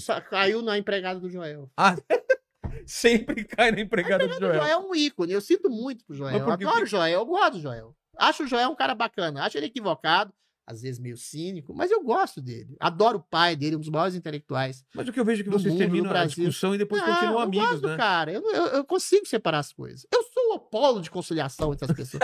o Joel também é assim, mas o Joel, é enfim, não vou entrar em detalhe. Joel o quê? É, não, não quero falar do Joel. Mas e das tretas? Mas as tretas são reais. Agora, eu acho assim, a gente, quando a gente tá em defesa de uma ideia, sei lá, sou a favor do aborto, você é contra. Você acha que aborto é matar pessoas, eu acho que é uma questão de saúde pública. Tô falando em tese. Sei. Claro que vai dar uma treta. Fala, Bom, você é um assassino, você quer matar um feto no ventre de uma mãe. Eu falo, mas você quer que as mulheres passem ah, dificuldades, ah, morrem com filho no ventre, pa, eh, gestem crianças sem nenhum tipo de conformidade. Então, então, assim, da mesma forma, isolamento social. E o Joel acha, grosso modo, que quem tava andando na rua tava querendo matar gente. Ele me chamou de assassino. Chamou de assassino? É, gentilmente. Aí eu achava que quem, o pai de família que queria arcar com os custos e, benefi- e benefícios e malefícios de um risco e queria botar é, comida no, no prato do filho, não devia ter a porta soldada pelo prefeito, pelo governador e deix- ser deixado trabalhar com as devidas medidas de distanciamento que ele pudesse fazer. Joel era isolacionista. Então, assim, é uma questão de vida ou morte. Então, é uma questão. Aí, acirra os ânimos, não tem. Aí, eventualmente, a Zoe trouxe esse assunto. É o assunto do, da, da, da- Porque você sabe o que aconteceu, né? Não. Eu só fiquei falando. O Joel tava em home office na época do isolamento e surgiu. Pô, sacanagem. O Joel, me perdoa, mas enfim. Mas é. Surgiu a empregada dele, no fundo, do home office. Aí a internet falou: é que é? O cara que é isolacionista é empregada? Quer dizer, isolamento pra ele, a empregada vem da periferia pra trabalhar na casa dele. Aí o que eu falei basicamente é isso. E ele fica falando, é mentira! É mentira, caralho, não tá filmado, porra. Tá filmado. Aí eu falei, fiquei agressivo na hora. Falei, ah, seu um retrato da hipocrisia, pequeno burguês que manda a empregada vir, isolamento pra mim, mas pros outros não. O que eu falei, basicamente, agora, falando em termos civilizados, é que o que a gente quer, Joel, é que seja dada a possibilidade de trabalhadores autônomos, eh, ambulantes, microempreendedores tivessem a mesma oportunidade da sua empregada. De trabalhar com os devidos recursos, com os devidos cuidados sanitários, mas não ser impedidos, ser tolhidos e ser obrigados a ficar em casa. Aí ele fica puto. É mentira. Não sei lá o que ele acha que é mentira, mas tá gravado. E aí toda vez ele fica puto comigo, me chama de assassino, chamo ele de hipócrita. Mas depois a gente conversa, fica tudo bem, ou quase. Me parece assim, que esse assunto bem. é, terrível. Esse assunto é virou uma- uma- uma, ele não recorrente. gosta, ele não gosta. Agora, o que eu falo pra ele, falo, se se você tem uma teoria, um princípio na qual você acredita, você tem que viver de acordo com esse princípio. Só você não devia ter trazido sua empregada pra sua casa, deixado ela em casa. Pagado, pago, o salário É. dela em casa. Ai, meu, ela veio de Uber. Tá que pariu. Mas enfim, eu gosto muito dele. As tretas são reais, mas o que eu tô querendo dizer é o seguinte: debater princípios, em alguma medida, não sou utópico, resvala na questão pessoal. Como eu disse. Claro. Se você debate aborto, é uma questão visceral. A não ser que você seja um cínico, você debate as coisas como abstrações. Não sou assim. Eu acredito. Eu tendo a acreditar nas coisas que eu falo. Eu não falo simplesmente para ganhar debate. Se eu acho que o isolamento social foi um erro descomunal da, do mundo, eu acho isso mesmo. Se eu acho que um feto até os dois meses de- de- de idade pode até ser abortado, por quê? Nem é aborto porque é um embrião, não é um feto, e depois de ser um feto é um ser vivo, independente das condições socioeconômicas da mãe do país, é você matar uma criança em estado ah, embrionário, eu também acho que é assassinato. Então, assim, eu acredito nessas coisas. E eu luto por elas, entendeu? Não é uma coisa simplesmente de teoria. Então, assim, você resvala de alguma maneira no pessoal. Mas você quando você percebe que a outra pessoa que você considera estar equivocada tem o mesmo princípio de assim, de querer o bem social, querer o bem dos indivíduos, aí é que você tem que adequar a conversa a um nível civilizado. Você tem que tentar convencê-la de que talvez ela esteja enganada ou você se convencer de que você está enganado, Claro. dependendo da argumentação. Esse é o princípio básico do debate. Eu acho que, na, pelo menos a maioria das pessoas, não é mal intencionada. Ninguém quer que as pessoas se ferrem. A maioria das pessoas não quer que as pessoas se estrepem. A maioria das pessoas não quer que as pessoas morram. de Elas realmente acreditam que Elas realmente acreditam, mas elas, a maioria do problema da- da- das questões são falhas de comunicação, falhas de percepção da realidade. Então, isso que é a beleza do debate. Então, você não achar que você é o dono da razão, a- às vezes você acha que você está com a razão, mas você percebe que o outro possa não estar com a razão, mas ele tem um princípio de, de, virtuo, de, de virtuosidade, de achar que a razão dele é o melhor caminho para melhorar a vida das pessoas, percebe? Aí, quando você percebe isso, você não fica tão agressivo mais. Claro que às vezes você fica. É. A pessoa tá com a realidade na cara delas, ela não É. quer, negar, porra, aí não dá. Aí é uma questão de vaidade, aí sai do âmbito da questão de melhoria eventual da vida das pessoas, sai para uma questão de vaidade. É esse que meu... pro- Eu fico nervoso quando tem isso. A pessoa tá falando aquilo por vaidade. Eu não Entendi. quero ser contraditada, eu não quero admitir que eu errei. Aí me incomoda. Tá na cara que aí ela tá na errada. cara que ela tá errada, tá filmado que ela tá errada, falou, ó, não, aí não, aí é uma versão de vaidade sua. Você não tá, não é um princípio de virtude sua, é um princípio de vaidade. Aí eu, eu parto pra, pra porrada. Mas aí é isso, eu acho que as pessoas se equivocam, a gente se equivoca também, mas é tudo no melhor do sentido. O cara de esquerda, que sei lá, acho meio burro, né? Achar que o Lula é um Marte da sociedade. De alguma forma ele foi convencido disso. Ou ele é mau caráter ou ele é burro. Eu acho que ele é burro. Mas o burro, você não pode dizer que, que o burro tem que ser condenado por tudo. Não. Entendeu? Tá, até o Santo Agostinho fala que a, o bem é a- o mal é a ignorância do bem. Então você tem que trazer de volta pro bem. São poucas as pessoas psicopatas que querem fazer o mal pro mundo ou para outras pessoas. Então, nesse sentido, eu acho que eu consigo separar as diferenças de conceito, ideologia, das questões pessoais. Eu tenho amigos de esquerda, converso, alguns não gostam de mim, que eu posso fazer. Mas como, como você separa até onde vai o, o, o adnome, né? O cara fala, ah, você é ex-BBB pra tirar você do debate. Sabe essas coisas de. A Folha de São Paulo uma- faz isso toda vez. Hã? A Folha de São Paulo é uma maravilha. Então, A Folha de São Paulo, esses dias, tava, sei lá, um debate, eu e o Guga Noblar. O Guga Noblar, não sei se ele é formado. Eu sou formado em jornalismo. Aí coloca assim: o jornalista Guga Noblar e o ex-BBB e funcionário da Jovem Pan. Funcionário! Não ligo, é lógico que é pra me depreciar.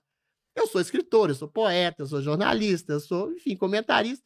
Tem várias prerrogativas. Não tem problema de ser chamado. Eu percebo que aquilo é pra insuflar algum tipo de vaidade em mim, mas eu não tenho. Eu sei do meu valor. Eu sei de algum tipo de valor que eu possa ter, de algum tipo de contribuição que eu possa ter para o debate público ou para a história da literatura, por ínfimo que seja, eu, eu tento dar o melhor de mim. Agora, quando eu sei que uma pessoa está fazendo aquilo para me diminuir, eu não ligo, eu acho graça. A ofensa, ela parte do, do, do, do princípio de que você vai se sentir ofendido. Se você não se sente ofendido, você acaba com a, com a moral do ofensor. Mas isso, isso é, é bem comum no debate, né? O ad, como que é? Ad hominem. Não, o Joel, nesse debate, nesse É último isso debate, eu achei. Como, como que é? O... A Domini. Ah, é. Esse último debate ele me chamou de duas coisas: assassino e sem talento. Porra! Você é um assassino e sem talento. Falei, Mas assassino até vai. Hoje tá na moda ser chamado sem, talento. talento Isso é aí. triste. É. Eu acho graça. Sinceramente, eu acho É. graça. Mas eu, eu- eu fico com pena às vezes que você vai tentar discutir com as pessoas e ela vai pra um lado que é só pra te tirar do debate. Porque né? é ruim, mas aí é o lado, ô, ô, Vilela, é o lado da vaidade. Aí eu não levo em consideração. Eu não tô dizendo que eu não seja vaidoso. Todo mundo tem um grau de vaidade, de orgulho do que faz, de alguma forma.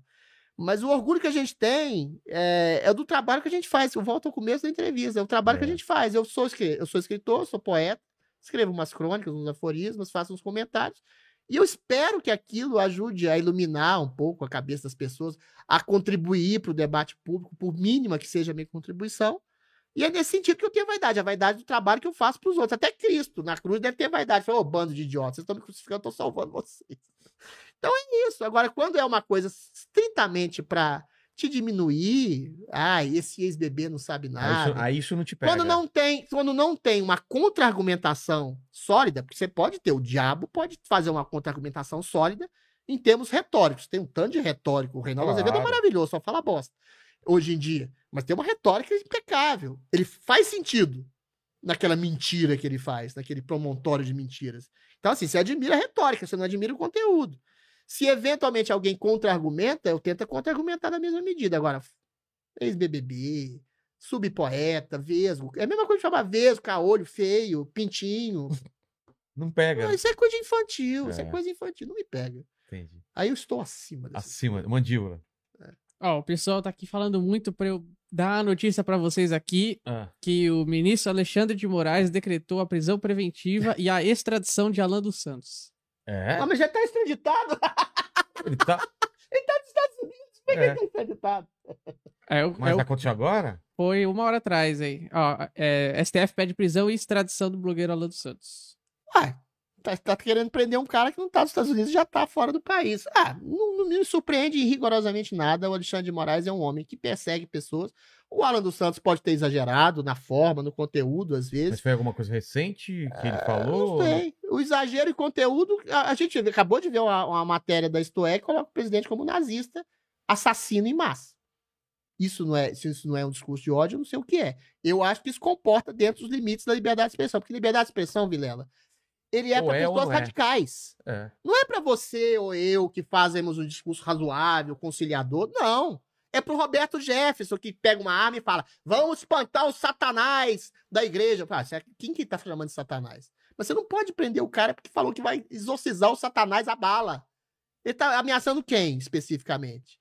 É o Alan do é o, é o Daniel de Oliveira que chega e fala assim: você, viadinho, você merece apanhar na rua. Ele não falou que vai bater. É a menina lá, a, a- como é que ela chama? A loirinha lá, esqueci o nome, que jogou rojão em cima do STF, que falou que ia dar uns tabefes no Alexandre de Moraes, menina de um metro e meio. Pelo amor de Deus, é o, é o, é o, o- o- o- Quem? A, esqueci o nome dela, Sarah Winter. a Sarah Winter. É o Sérgio Reis, que falou que nós vamos parar o país. É lógico que é uma figura retórica. Assim como é uma figura retórica alguém dizer que, ah, que o Bolsonaro é genocida. Assim como é uma figura retórica alguém jogar bola com a cabeça do, do, do, do, do- do Jair Bolsonaro de capotão.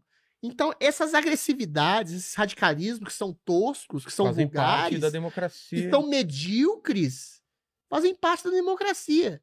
Você querer, por exemplo, a ditadura do proletariado, como que é o Partido Comunista, você pode. Você não quer que, que alguém, algum maluco diz que quer que seria interessante que o, que o STF seja fechado? Não pode. Aí é, é crime antidomo, é ato antidemocrático. A democracia pressupõe conviver com o seu contrário. É. Convi- co- pressupõe conviver com alguém que acha que o AI-5 foi um avanço social, como o Daniel Silveira parece ter dito. Entendeu? Ela pressupõe a figura de pessoas que têm uma mentalidade autoritária. É diferente de uma pessoa colocar em prática algo autoritário. E quem coloca em prática algo autoritário é o senhor Alexandre de Moraes, que prende pessoas.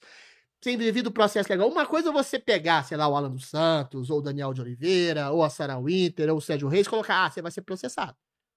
Aqui, ó. Ministério Público falou que você, isso aqui parece ser provar o que você tá falando. Prova, coloca lá primeira, segunda, terceira, quarta instância, como tem na Constituição, É. e vê se o cara vai ser condenado a pagar alguma coisa, vai ser.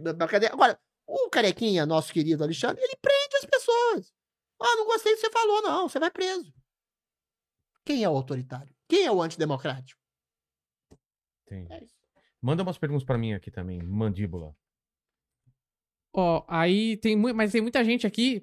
A gente, aquela hora, vocês brincaram de, de, de gente criticando o Adelis, mas tem muita gente aqui que depois disso veio falando que adora o trabalho dele. Inclusive, Ah, é. o Juca aqui falou. Ele gera, gera Amor amor e ódio. ódio. Amor e Isso é maravilhoso. Você sabe que o melhor, melhor elogio que eu recebi uma vez, esse foi impagável. Eu não costumo ler muita coisa na internet, não sei que sufoca.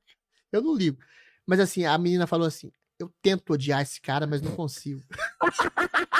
Cara, isso é muito bom, Filho né? da puta é simpático, é agradável, é gentil. Deve ser coisa do demônio. Isso foi a melhor elogio que eu recebi. O que mais o pessoal tá falando aí? Aí, por exemplo, ó, o, Juca Barbosa que mandou aqui um superchat falando o que o Adelis acha do Flávio Bolsonaro e falou: gosto muito do trabalho do Adelis Jorge. Ó, o Flávio eu já falei. O Flávio, sei. É, é, é o que foi que poderia ter sido e não foi.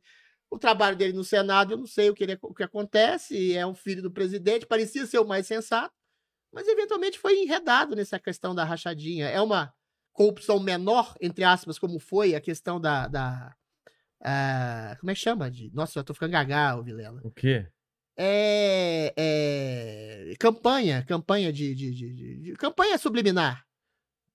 Nossa, me deu um branco agora. Caramba. Enfim, era uma corrupção menor, Tá. subliminar, mas é uma corrupção que foi feita, foi, foi pego, deveria confessar e falar. da olha, fiz- rachadinha? da rachadinha, mas eu falei, o A outro qual que é a palavra? É, nossa senhora, esqueci. Caramba, eu Enfim. também não sei. É, co- é, corrupção não, é, é- é- é caixa 2. ah, caixa 2. Caixa 2 hoje é uma coisa que todo mundo admite que fez, 99%. Assim como a rachadinha na leste.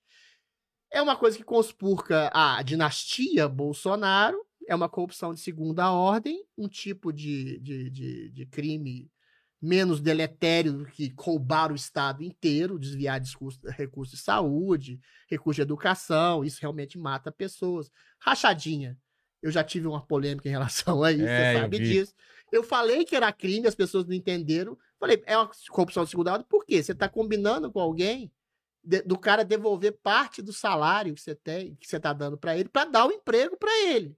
É uma combinação para você, eventualmente, gastar isso na sua campanha, no seu escritório. Claro que esse dinheiro vai para ninguém sabe onde, É. de que forma. É um tipo de corrupção, é um co- tipo de delito em menor medida. Mas assim, é- o, o é- fato do Flávio Bolsonaro ter sido protegido pelo pai foi a causa da, da leniência e da distância que o Bolsonaro teve em relação à destruição da Lava Jato e das medidas anticorrupção que a Lava Jato tinha proposto e que o STF destruiu todas uma a uma, em que pese o fato do Bolsonaro, o governo dele, não ser um governo corrupto. Guilherme Martins TV tá perguntando: ainda tem contato com a Marisa do BBB? Só restou amizade? Olha, a Marisa me ligou hoje, olha que coincidência. Peraí, peraí. Só restou amizade após o fim do reality com Tamires? Amor platônico foi seu erro no jogo pra perder Nossa, o esse aí é fã de BBB. É, total. Ah, olha, Tamires foi uma, uma paixão platônica que eu tive na época do BBB. Eu tava sozinho, não tinha mulher. Você acha que o universo é aquilo, inconscientemente, você acaba achando que aquela é a mulher da sua vida. Mas é uma grande amiga. Eu acho que ela emagreceu muito. Só isso que é o defeito dela. A Marisa foi a melhor amiga que eu tive lá no, no programa, no, no- no reality, né? Totalmente diferente de mim, ultra petista, lulista, Ah, é? esquerdista, pra você ter, não é que eu consigo coadunar. Só que ela era esperta, ela não é. falava nesses assuntos na época aqui fora. Ela, a gente falou desses assuntos, a gente brigou muito. Eu fazia tempo que eu não falava com ela. Hoje ela mandou uma mensagem no. WhatsApp dizendo que, olha só a coincidência, que vinha para São Paulo, queria ver. Foi perfeito, vamos lá, vamos nos encontrar. Pra você ver que eu sou um homem tolerante e aberto Exato. ao diálogo, Mas como para foi? além de princípios ideológicos. Mas ela é bem cabeçadura e bem teimosa. Eu briguei muito. Ah, é? Nossa senhora. Mas como que foi o BBB pra sua vida? O que que ele representou? Foi representativo, cara. Foi bacana. Eu sempre falo. em todas as entrevistas que eu tenho, que foi um ponto de corte na minha vida, e eu acho profundo. Acho profundo. Acho que o BBB é um programa, se você ter olhos para ver, é um programa profundo, é igual um palimpsesto. Tem várias camadas. Tem a, a aparência banal, pop, adolescente que eles vendem, né? Mas se você percebe, aquilo é uma prova de desnudamento de caráter. Como Freud sempre disse, eu já disse isso um milhão de vezes, acho maravilhoso essa citação dele. É num jogo que você descortina o verdadeiro caráter que você tem, não só para os outros, mas sobretudo para si mesmo. Aí valendo projeção, fama, dinheiro, visibilidade, numa situação de tensão, de confinamento, de conflito, você pode se revelar um santo abnegado ou um canalha absoluto nas relações que você tiver de tudo. Então, assim, é uma, pro- uma coisa que me enriqueceu muito pessoalmente, vendo as pessoas se descortinarem para bem e para mal, pessoas que eu achava que ia ser heróis foram canalhas, e vice-versa, canalhas viram pessoas engraçadas, divertidas, bacanas. Marisa, que tinha nada a ver comigo ideologicamente, a gente brigou muito no começo, depois a gente se tornou melhores amigos. Você percebe no BBB que se você for a fundo no osso da personalidade É. da pessoa, você vai perceber que a pessoa tem muito mais a ver com você do que jamais imaginaria se você tivesse num partido diferente, numa emissora diferente, numa circunstância que você não tivesse a possibilidade de comunicação, como a única possibilidade de entretenimento que a gente tem lá dentro, sem celular, sem televisão, sem nada, é o outro. É. Então você começa a compreender as percepções de vida do outro. E às vezes você muda suas Pô, percepções isso é desse diálogo. Isso é maravilhoso, é um casamento forçado É, em que você tenta, e você não tem jeito de sair daquilo. é. E quando a primeira falha de comunicação num casamento, numa amizade, o que você faz? Você distancia. Lá não. Você vai descobrir, você vai conversar. Então você vai saber o que, que a pessoa levou a ser daquele jeito. Agora, tem a questão da eliminação, você tem que votar em alguém. Às vezes você tem que criar uma desavença ou criar, assim, um mínimo falha de comunicação. Ou seja, então é uma experiência riquíssima nesse sentido. E fora que abriu portas. Me deu uma grande amizade com o Pedro Bial, a época que hoje acho que me odeia.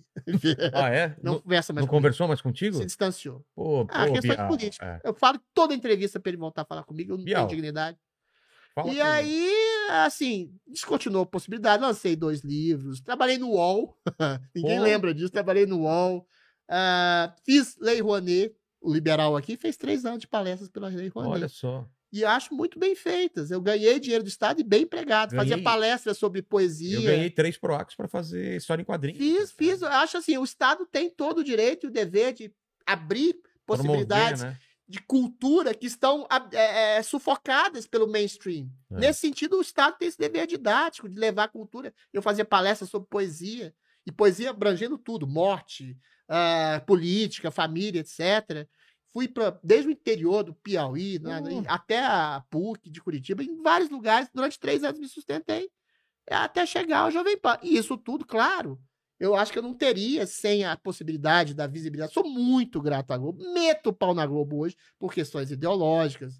O William Bonner xingando as milhões de pessoas nas ruas, clamando por liberdade de fascistas, de cuspirem na bandeira, eu acho horroroso. Agora, a Globo não é uma coisa, ela está uma coisa. Acho que a Globo é a maior emissora de comunicação do Brasil e uma do mundo. Isso é fato, isso não é opinião. Agora, eventualmente, ela está ideologizada, ela está, enfim, acampada por gente esquerdista, mas pode mudar, pode voltar a ser o que era. Eu sei o que era também já não é exatamente um modelo de perfeição, ninguém é modelo de perfeição, e sou muito grato à possibilidade que ela me deu de, de visibilidade, do meu talento, enfim, da minha personalidade. E experiência riquíssima, não tem nada a, a criticar, nada, nada, nada mesmo. Mas agora o BBB tá cada vez mais complicado para uma pessoa entrar lá e, e- e ter a vida destruída, né? Na sua época Ah, já mas era sempre assim. teve. Mas agora Hoje tá é mais, hoje né? é mais. Hoje é mais pra quem já é famoso. Hoje é mais por essas questões que a gente debateu, cara. Pelo identitarismo, pelo cancelamento, pela, pela, pela perseguição. E, a- assim, a produção da Globo. Eu conheço as pessoas também, gosto muito delas. Mas são, assim, é tudo à esquerda do Guilherme Boulos lá. Então eles pegam, assim, criaram um movimento político no BBB. Não sei É. se até que ponto isso é bom ou ruim. Às vezes é bom que vai diretamente contra o que eles querem, como o caso da Eu- Carol Conká. Total. Eu, Contra! eu acho que eles imaginaram uma Contra. coisa e. É. Eles fazem isso, eles pegam metade do elenco é, é, é, psolista, petista, militante gay, militante feminista, partidário mesmo, e outra metade, o que, que eles poderiam fazer? Colocar um, sei lá, até teve essa conversação, hein? Ah, é? E eu fui intermediário, com Sério? o Thiago Leifert, agora que ele tá, tá saindo, eu posso falar. Teve a possibilidade do, do, do Caio Coppola aí pro BBB. Tá, tá brincando. Teve a possibilidade do Caio Coppola, e seria maravilhoso. Pô. Então, assim, em vez de eles colocarem pessoas inteligentes, brilhantes, do outro lado, entre Ah, aspas, você né? intermediou essa. É, E por que não foi? Pergunta Grana? pro ou- Caio, não sei. Acho que ele não quis. O Caio disse que depois não quis, mas não Ah, sei. tá. que- Então, assim, eles colocam metade de, de ativistas ah, ideológicos de esquerda e, a- e artistas, como a Carol Conká Claro. e outros. Do outro lado, um bando de débil mental. pra falar, ah, essa aqui, essa aqui é a turma do Bolsonaro. e às vezes os débeis mentais fazem sucesso. É maravilhoso isso. Ou seja, você vê que nem a dinâmica da construção arquitetônica de um princípio ideológico, Eles na não têm prática, não dá controle. certo É, não tem controle. o público tá É antenado uma em outro tipo viva, né? coisa. E aí, assim, é o cara que toca numa mulher, ó, estuprador, abusador, não sei o que, não sei o que lá. Cada coisa mínima que é vista lá, uma palavra. A menina que foi considerada racista, que ganhou o programa, inclusive, que falou que ah, ela tinha um humor negro, ou tinha um cabelo ruim, ou coisa assim, foi chamada de racista, porca nazista. Então, assim, é, o BBB, ele é um reflexo hoje, isso também é interessante, não só da construção do programa e do desnudamento de caráter das pessoas, mas ele também desnuda o caráter das pessoas que o veem. De, um, de uma parcela da sociedade que é identitária, que às vezes é conservadora, que às vezes é reacionária, que é preconceituosa, que é canceladora. Então é o programa mais autêntico da, da televisão brasileira. É o contrário. Eu gosto muito dela, tadinha, não quero falar, mas falo. Ah, do contrário da, do sofá da Fátima Bernardes, que todo mundo mente. Eu conheço algumas pessoas que já foram lá, as pessoas mentem, as pessoas são um poço de vaidade, chegam lá falam que querem acolher o mundo. Ah, eu amo os negros, eu amo os gays, eu amo os viadinhos, eu amo todo mundo, eu amo o cacete. Aí chega na hora, o cara tira o tapete do outro. Ou seja, no BBB não, você vê até a falsidade da pessoa. Então você tira os olhos da, da, da estética pop adolescente, da edição que eles fazem, você vê que é praticamente um Dostoiévski aqui, se tiver saco pra ver, né? É. é, se ninguém tem saco pra ver 24 horas, é melhor ler o Dostoiévski. Agora, como eu participei do BBB, eu puxo a sardinha dentro, né? pro meu Dostoiévski, e assim, enriquece muito, não só as pessoas que estão lá, uh, que assistem, como as pessoas que estão lá dentro, se elas tiverem a oportunidade de se abrir para amadurecerem o contato com o outro e contato consigo mesmo, com seus próprios demônios, que todos vêm à tona lá, né? Entendi. Mandíbula. Ó, mandaram mais algumas perguntas aqui. Por exemplo, o William Rocha perguntou aqui, ó. Pergunta se ele acha que a. É, pergunta para ele se ele acha que a rachadinha é um crime de segunda ordem. Fake news seria de primeira ou de segunda ordem. Ele, tá, ele, termina que ambas não são crimes? É. Não, eu sou. A, a, fake news não. Fake news não é crime. Mentir não é crime. A liberdade de expressão, ela pressupõe o engano, o auto-engano. O auto-engano pode ser uma mentira. Você, não, você acha que isso é uma verdade, mas, mas é, uma, é uma mentira, pode ser uma mentira factual, construída uh, pela sociedade, pela sua percepção falha de mundo, você percebe? Não dá para dizer que a mentira seja um crime. É crime quando você tem uma calúnia. Ó, oh, Vilela é ladrão. Aí você não prova isso, é, aí você vai ser processado. Opinião. Mas tem que ter um processo. Crime de fake... seria mentira. O que se estabelece hoje é o inquérito de fake news, princípio de fake news, sei lá, dizendo hoje, na pandemia, Tratamento precoce é crime. Peraí, calma lá. O que, que vocês estão querendo dizer com é crime?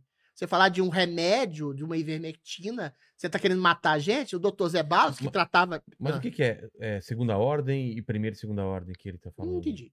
Mas assim, o, a fake news, por exemplo, um cara que vai tratar uma pessoa, o sintoma de uma doença, como o doutor Zé Balos, por exemplo, que tratava com ivermectina, anticoagulante, que diz que salvou vidas, ele está fazendo fake news? É, inclusive, tem uma pergunta do, do Bruno Paiuca aqui que ele fala que o Joel critica os médicos que defendem algum tratamento. No entanto, quando cita o nome dos Zebalos, é, ele foge do assunto é dizendo é que não tá falando foge, com ele. porque o Zebalos tratou pessoas graúdas da Jovem Pan o Emílio Surita e outros que eu não vou dizer aqui que eu tenho medo de ser demitido. Tá. Mas eventualmente é um cara que salvou vidas com tratamento se pode chamar de precoce. Mas qual que é, é tratamento base? precoce, caralho? É dar remédio pra pessoa que ataca sintoma, a febre, a falta de ar ou coisa do tipo. Eu não sou médico, eu não sou especialista. Mas existe hoje uma indústria para fake news. O que, que é fake news? Eles conseguiram não definir. Tem, não tem, é Fake news é, é notícia falsa. Então, você disseminar falsa informação. Você fala de vacina que pode ter um, um, risco mínimo de miocardite em adultos não vacinados, que foi o meu caso, que já tiveram a doença e que não necessariamente precisariam ser vacinados, e eu me vacinei. Aí você fala, é fake news, você está agindo contra a vacina, você está agindo contra o interesse público da vacinação pública. Não, você está falando uma verdade, porra. Você falou que já é a favor da vacina. Você está né? falando uma verdade. A pessoa que é adulto, jovem, que já teve a doença e que tem uma imunidade, segundo estudos de Israel, seis ou sete vezes maior que quem tomou a vacina, talvez não precise ser vacinada. Aí eu estou agindo contra a vacinação. Não, estou falando um princípio de verdade. Aí você fala uma coisa dessa, você pode ser banido do Instagram. Eu fui uma vez, tive um post banido do Instagram, porque eu falei o seguinte: Cuidado, olha, cuidado. Existe a possibilidade. Ah, a história é ótima. Não, não, cuidado pra gente não ser banido. Existe a possibilidade do vírus ter sido criado em laboratório. Meu post, ó, sumiu. Ah, tá. Uma semana depois que aconteceu, o Wall Street Journal deu. O vírus pode ter sido criado no laboratório de Wuhan, com até supervisão do até investigando. Aí voltou. Quando a mídia mainstream coloca, aí não deixa de ser fake news. Agora, o problema é você fazer um inquérito de fake news ou estabelecer um monopólio da verdade de quem? De donos de redes sociais, como o Jeffrey Dorsey do Twitter e o Mark Zuckerberg do Facebook e do Instagram, e você ditar o que é verdade ou não de acordo com os pressupostos ideológicos dele. Aí é, é globalismo. O que, que é? O Mark Zuckerberg, numa audiência no, no Senado americano, falou o seguinte: é, todos os meus, os, meus os meus trabalhadores do Vale do Silício são de esquerda, progressistas. Aí eu brinco, é a estagiária do cabelo azul segundo os pressupostos ideológicos dela, dizer o que, que é verdade ou não. Ah, é uma empresa privada. Cara, uma empresa privada depende. De, é, é, quando você entra num mercado cujo principal elemento de, de principal mercadoria é opinião, você vai eh, tirar as pessoas de lá porque você acha que elas não são adequadas àquele mercado, principalmente quando você tem um oligopólio que sufoca outras possibilidades, como sufocou exatamente o Parler, que tentou se colocar como uma, uma rede alternativa a essas progressistas e foi sufocada pelo próprio Google ou seja, ser conservador e ser mentiroso, o Donald Trump chegou a dizer que o vírus infectava menos crianças, crianças eram menos disseminadores. Teve seu post deletado. O Donald Trump foi banido do Twitter, sendo que ele disse para as pessoas que entraram no Capitólio para saírem de lá. Ele instigou a violência, segundo. Ou seja, é um pressuposto, hoje em dia, político de perseguição ideológica de uma mídia e de institutos culturais e de jornais e de políticos progressistas que querem banir da cena do, do, do, debate público qualquer pessoa que se coloque mais à direita ou mais conservadora ou mais cética, de acordo com princípios sanitários, ideológicos e científicos, etc. Fake news é um crime que não existe no Código Civil brasileiro, sobretudo. Então, quando você tem um crime de calúnia, difamação, você vai para o devido processo legal. É simplesmente uma coisa arbitrária aqui no Brasil do STF para calar, perseguir vozes conservadoras. Ponto. Daqui a pouco a gente vai ter o Ministério da Verdade. É isso aí. É o Ministério da Verdade. Ah, vamos resolver o problema da fake news. Joga para bilionários donos de redes sociais estabelecer o que é ou não verdade. Ah, qual é? Pelo amor de Deus. Aqui que eles falaram mais? Como é que é? Outra coisa. Era do, do, da rachadinha, é um crime de segunda ordem, fake news seria primeiro Eu acho que rachadinha é um crime de segunda ordem, mas é um crime. É uma forma de corrupção. Entendeu? É uma forma de corrupção de desvio de finalidade. É uma forma de peculato quando eu fui mal interpretado, peculato, com as pessoas meio burras que não entenderam o que eu falei, foi o seguinte: você não necessariamente, não necessariamente rouba da pessoa. Por exemplo, um prefeito que está fazendo uma estrada e joga para sua cidade, ele não está roubando dinheiro do erário público, mas está desviando a finalidade e obtendo vantagem. É errado de qualquer jeito. É errado, é, é, errado, é crime. É Antes crime. que me cancelem tá. de novo, caralho. Tá bom, já tá Mas tem que ter senso de proporção. O Lula fez o governo mais corrupto da história. O Flávio Bolsonaro fez antes do governo Bolsonaro esse crime de rachadinha. Eu acho que deveria ser punido por isso. Tem um processo, devido processo legal, vamos ver no que que dá. Mas realmente o Bolsonaro pecou na, na defesa da Lava Jato para, de alguma forma, proteger o filho, isso é fato. Entendi. Adriles, muito obrigado pelo papo. Acabou? Podia... Não, acabou não. A gente tem as três perguntas finais ah, que eu ah, faço é. para todo convidado aqui. Você não vai ser diferente. Muito Estamos bem. aqui celebrando sua história de vida, sua carreira. E olhando para trás, Adriles, qual foi o pior momento, o momento mais difícil da sua vida ou da sua carreira? O momento mais difícil? É. Ah, eu, eu tive. Eu não tive um momento mais difícil. Eu tive uma, um tempo de interregno, de intervalo Período. na minha vida, em que eu acho. Eu sempre tive uma, uma propensão à depressão. Ah, é? Eu sou um sujeito depressivo. Eu me diagnostico. Eu não gosto de viver. Eu me forço a gostar de viver. Eu ah, me é? forço a gostar do meu entorno, das circunstâncias. Enfim, eu já me apaixonei, já me encantei, já tive problemas amorosos terríveis assim, mas eu tenho uma tendência à letargia. Ao melancolismo? E é uma questão metafísica, assim, ampla, que me, me fez tornar poeta, inclusive. Eu, te, eu quero descobrir qual é o sentido da vida. É uma neurastenia, o sentido da vida é viver, mas isso não me basta, é. entendeu? Porra, eu acho que a gente tá aqui para quê? O saldo é negativo, a gente tem mais problemas, desavenças, complicações do que qualquer tipo de prazer. E aí, eventualmente, eu me questiono exatamente isso. Olha, mas para sentir o prazer, você tem que ter a desavença. Assim como para a luz, você tem que ter a percepção da treva. Claro. Aí eu me pergunto de novo, mas para que tudo isso, porra? Então, por, por que, que existe algo em vez de nada? É. Porque a vida, a gente, é muito mais angustiado do que exatamente tem prazeres frugais. E eu acho que assim, aí eu canalizo tudo no prazer de dar prazer ao outro, de dar Entendi. alegria ao outro através de um trabalho, de, de um poema, isso de uma acaba, palavra, acaba de uma voltando para você também. de um trabalho. E isso me volta ah. em virtude. Mas é uma coisa desgastante, que às vezes me coloca. Então eu tive, é, voltando à sua pergunta, eu tive alguns anos da minha vida em que eu tive muito parado. em que eu tive letárgico. Pré-BBB. Não, pré-BBB, eu tava desempregado, fiquei um tempão, uns dois anos sem emprego, sem renda, Caramba. vivendo na casa da minha mãe, deprimido, e eu não tinha vontade de fazer nada, é, com compulsões suicidas, ou seja, é um hiato na minha vida. Eu sempre tive isso desde a infância. Na infância também, eu lembro que eu fui reprovado, tive um ano que eu deixei de ter gosto pela vida. Eu tenho essas coisas. Só que eu me forço, eu me forço a acordar da cama, eu me forço a escrever, eu me forço a comentar, me forço a ir atrás das pessoas. Então parece que eu sou um sujeito muito aberto, mas não, eu tenho uma tendência depressiva, é o contrário.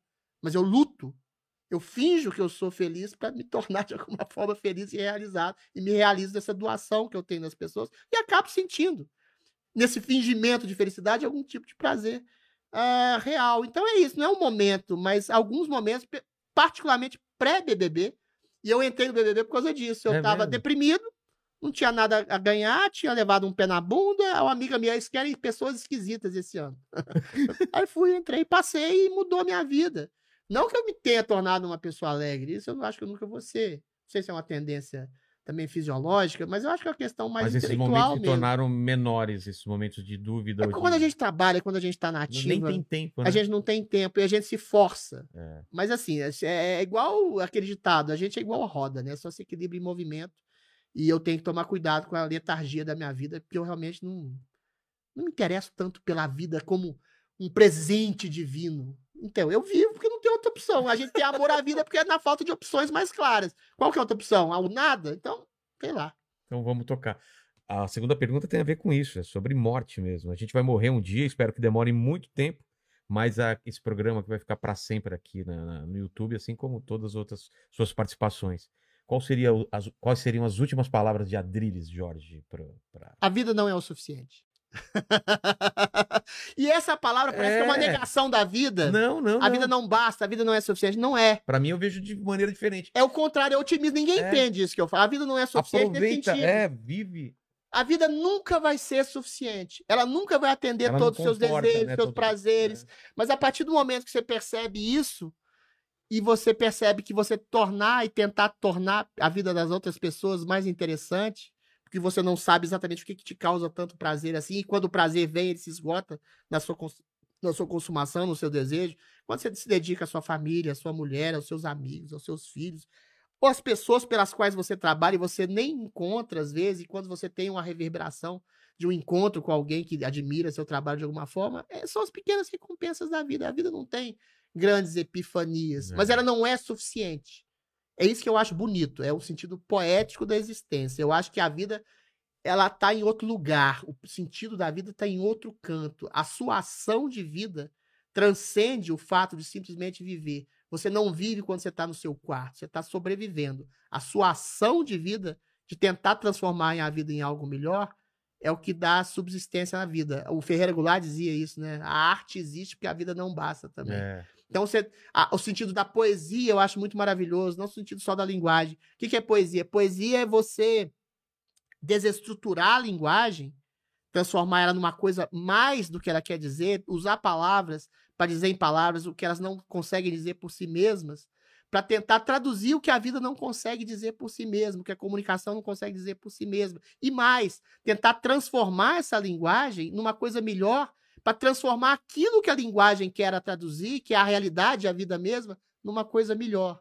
Então, essa possibilidade de transcendência, de saber que a vida não basta, que quando você tem fome, você tem um prato de comida, quando você tem vontade de sexo, você tem um corpo, uma pessoa do seu lado, e quando você tem um desejo assim que nunca é saciado, você tem percepção de que existe algo além da vida.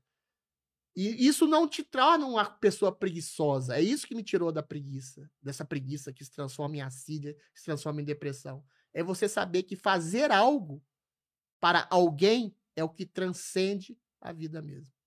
Exa- Cara, que bonito isso, cara. Valeu. Bonito mesmo. A terceira pergunta, é, eu acho que você vai ter várias dúvidas, né? Se você tem alguma dúvida na vida, alguma pergunta que você se faz. Porra, imagina. todas. Então, escolhe, escolhe uma dessas. Pessoas como você devem, se levantar várias questões, A né? pergunta é a resposta que eu te dei. O que, que eu tô fazendo aqui? É. Mas assim, é uma pergunta que não vai ter solução, e talvez se ela tivesse uma resposta objetiva, a vida perderia a graça. É, A vida se, se, se, se, se escolhe tentar exatamente no oculto. tentar responder Se você pergunta. responde tudo, o que, que acontece quando você acaba de ter um orgasmo, por exemplo? Acabou o prazer. É.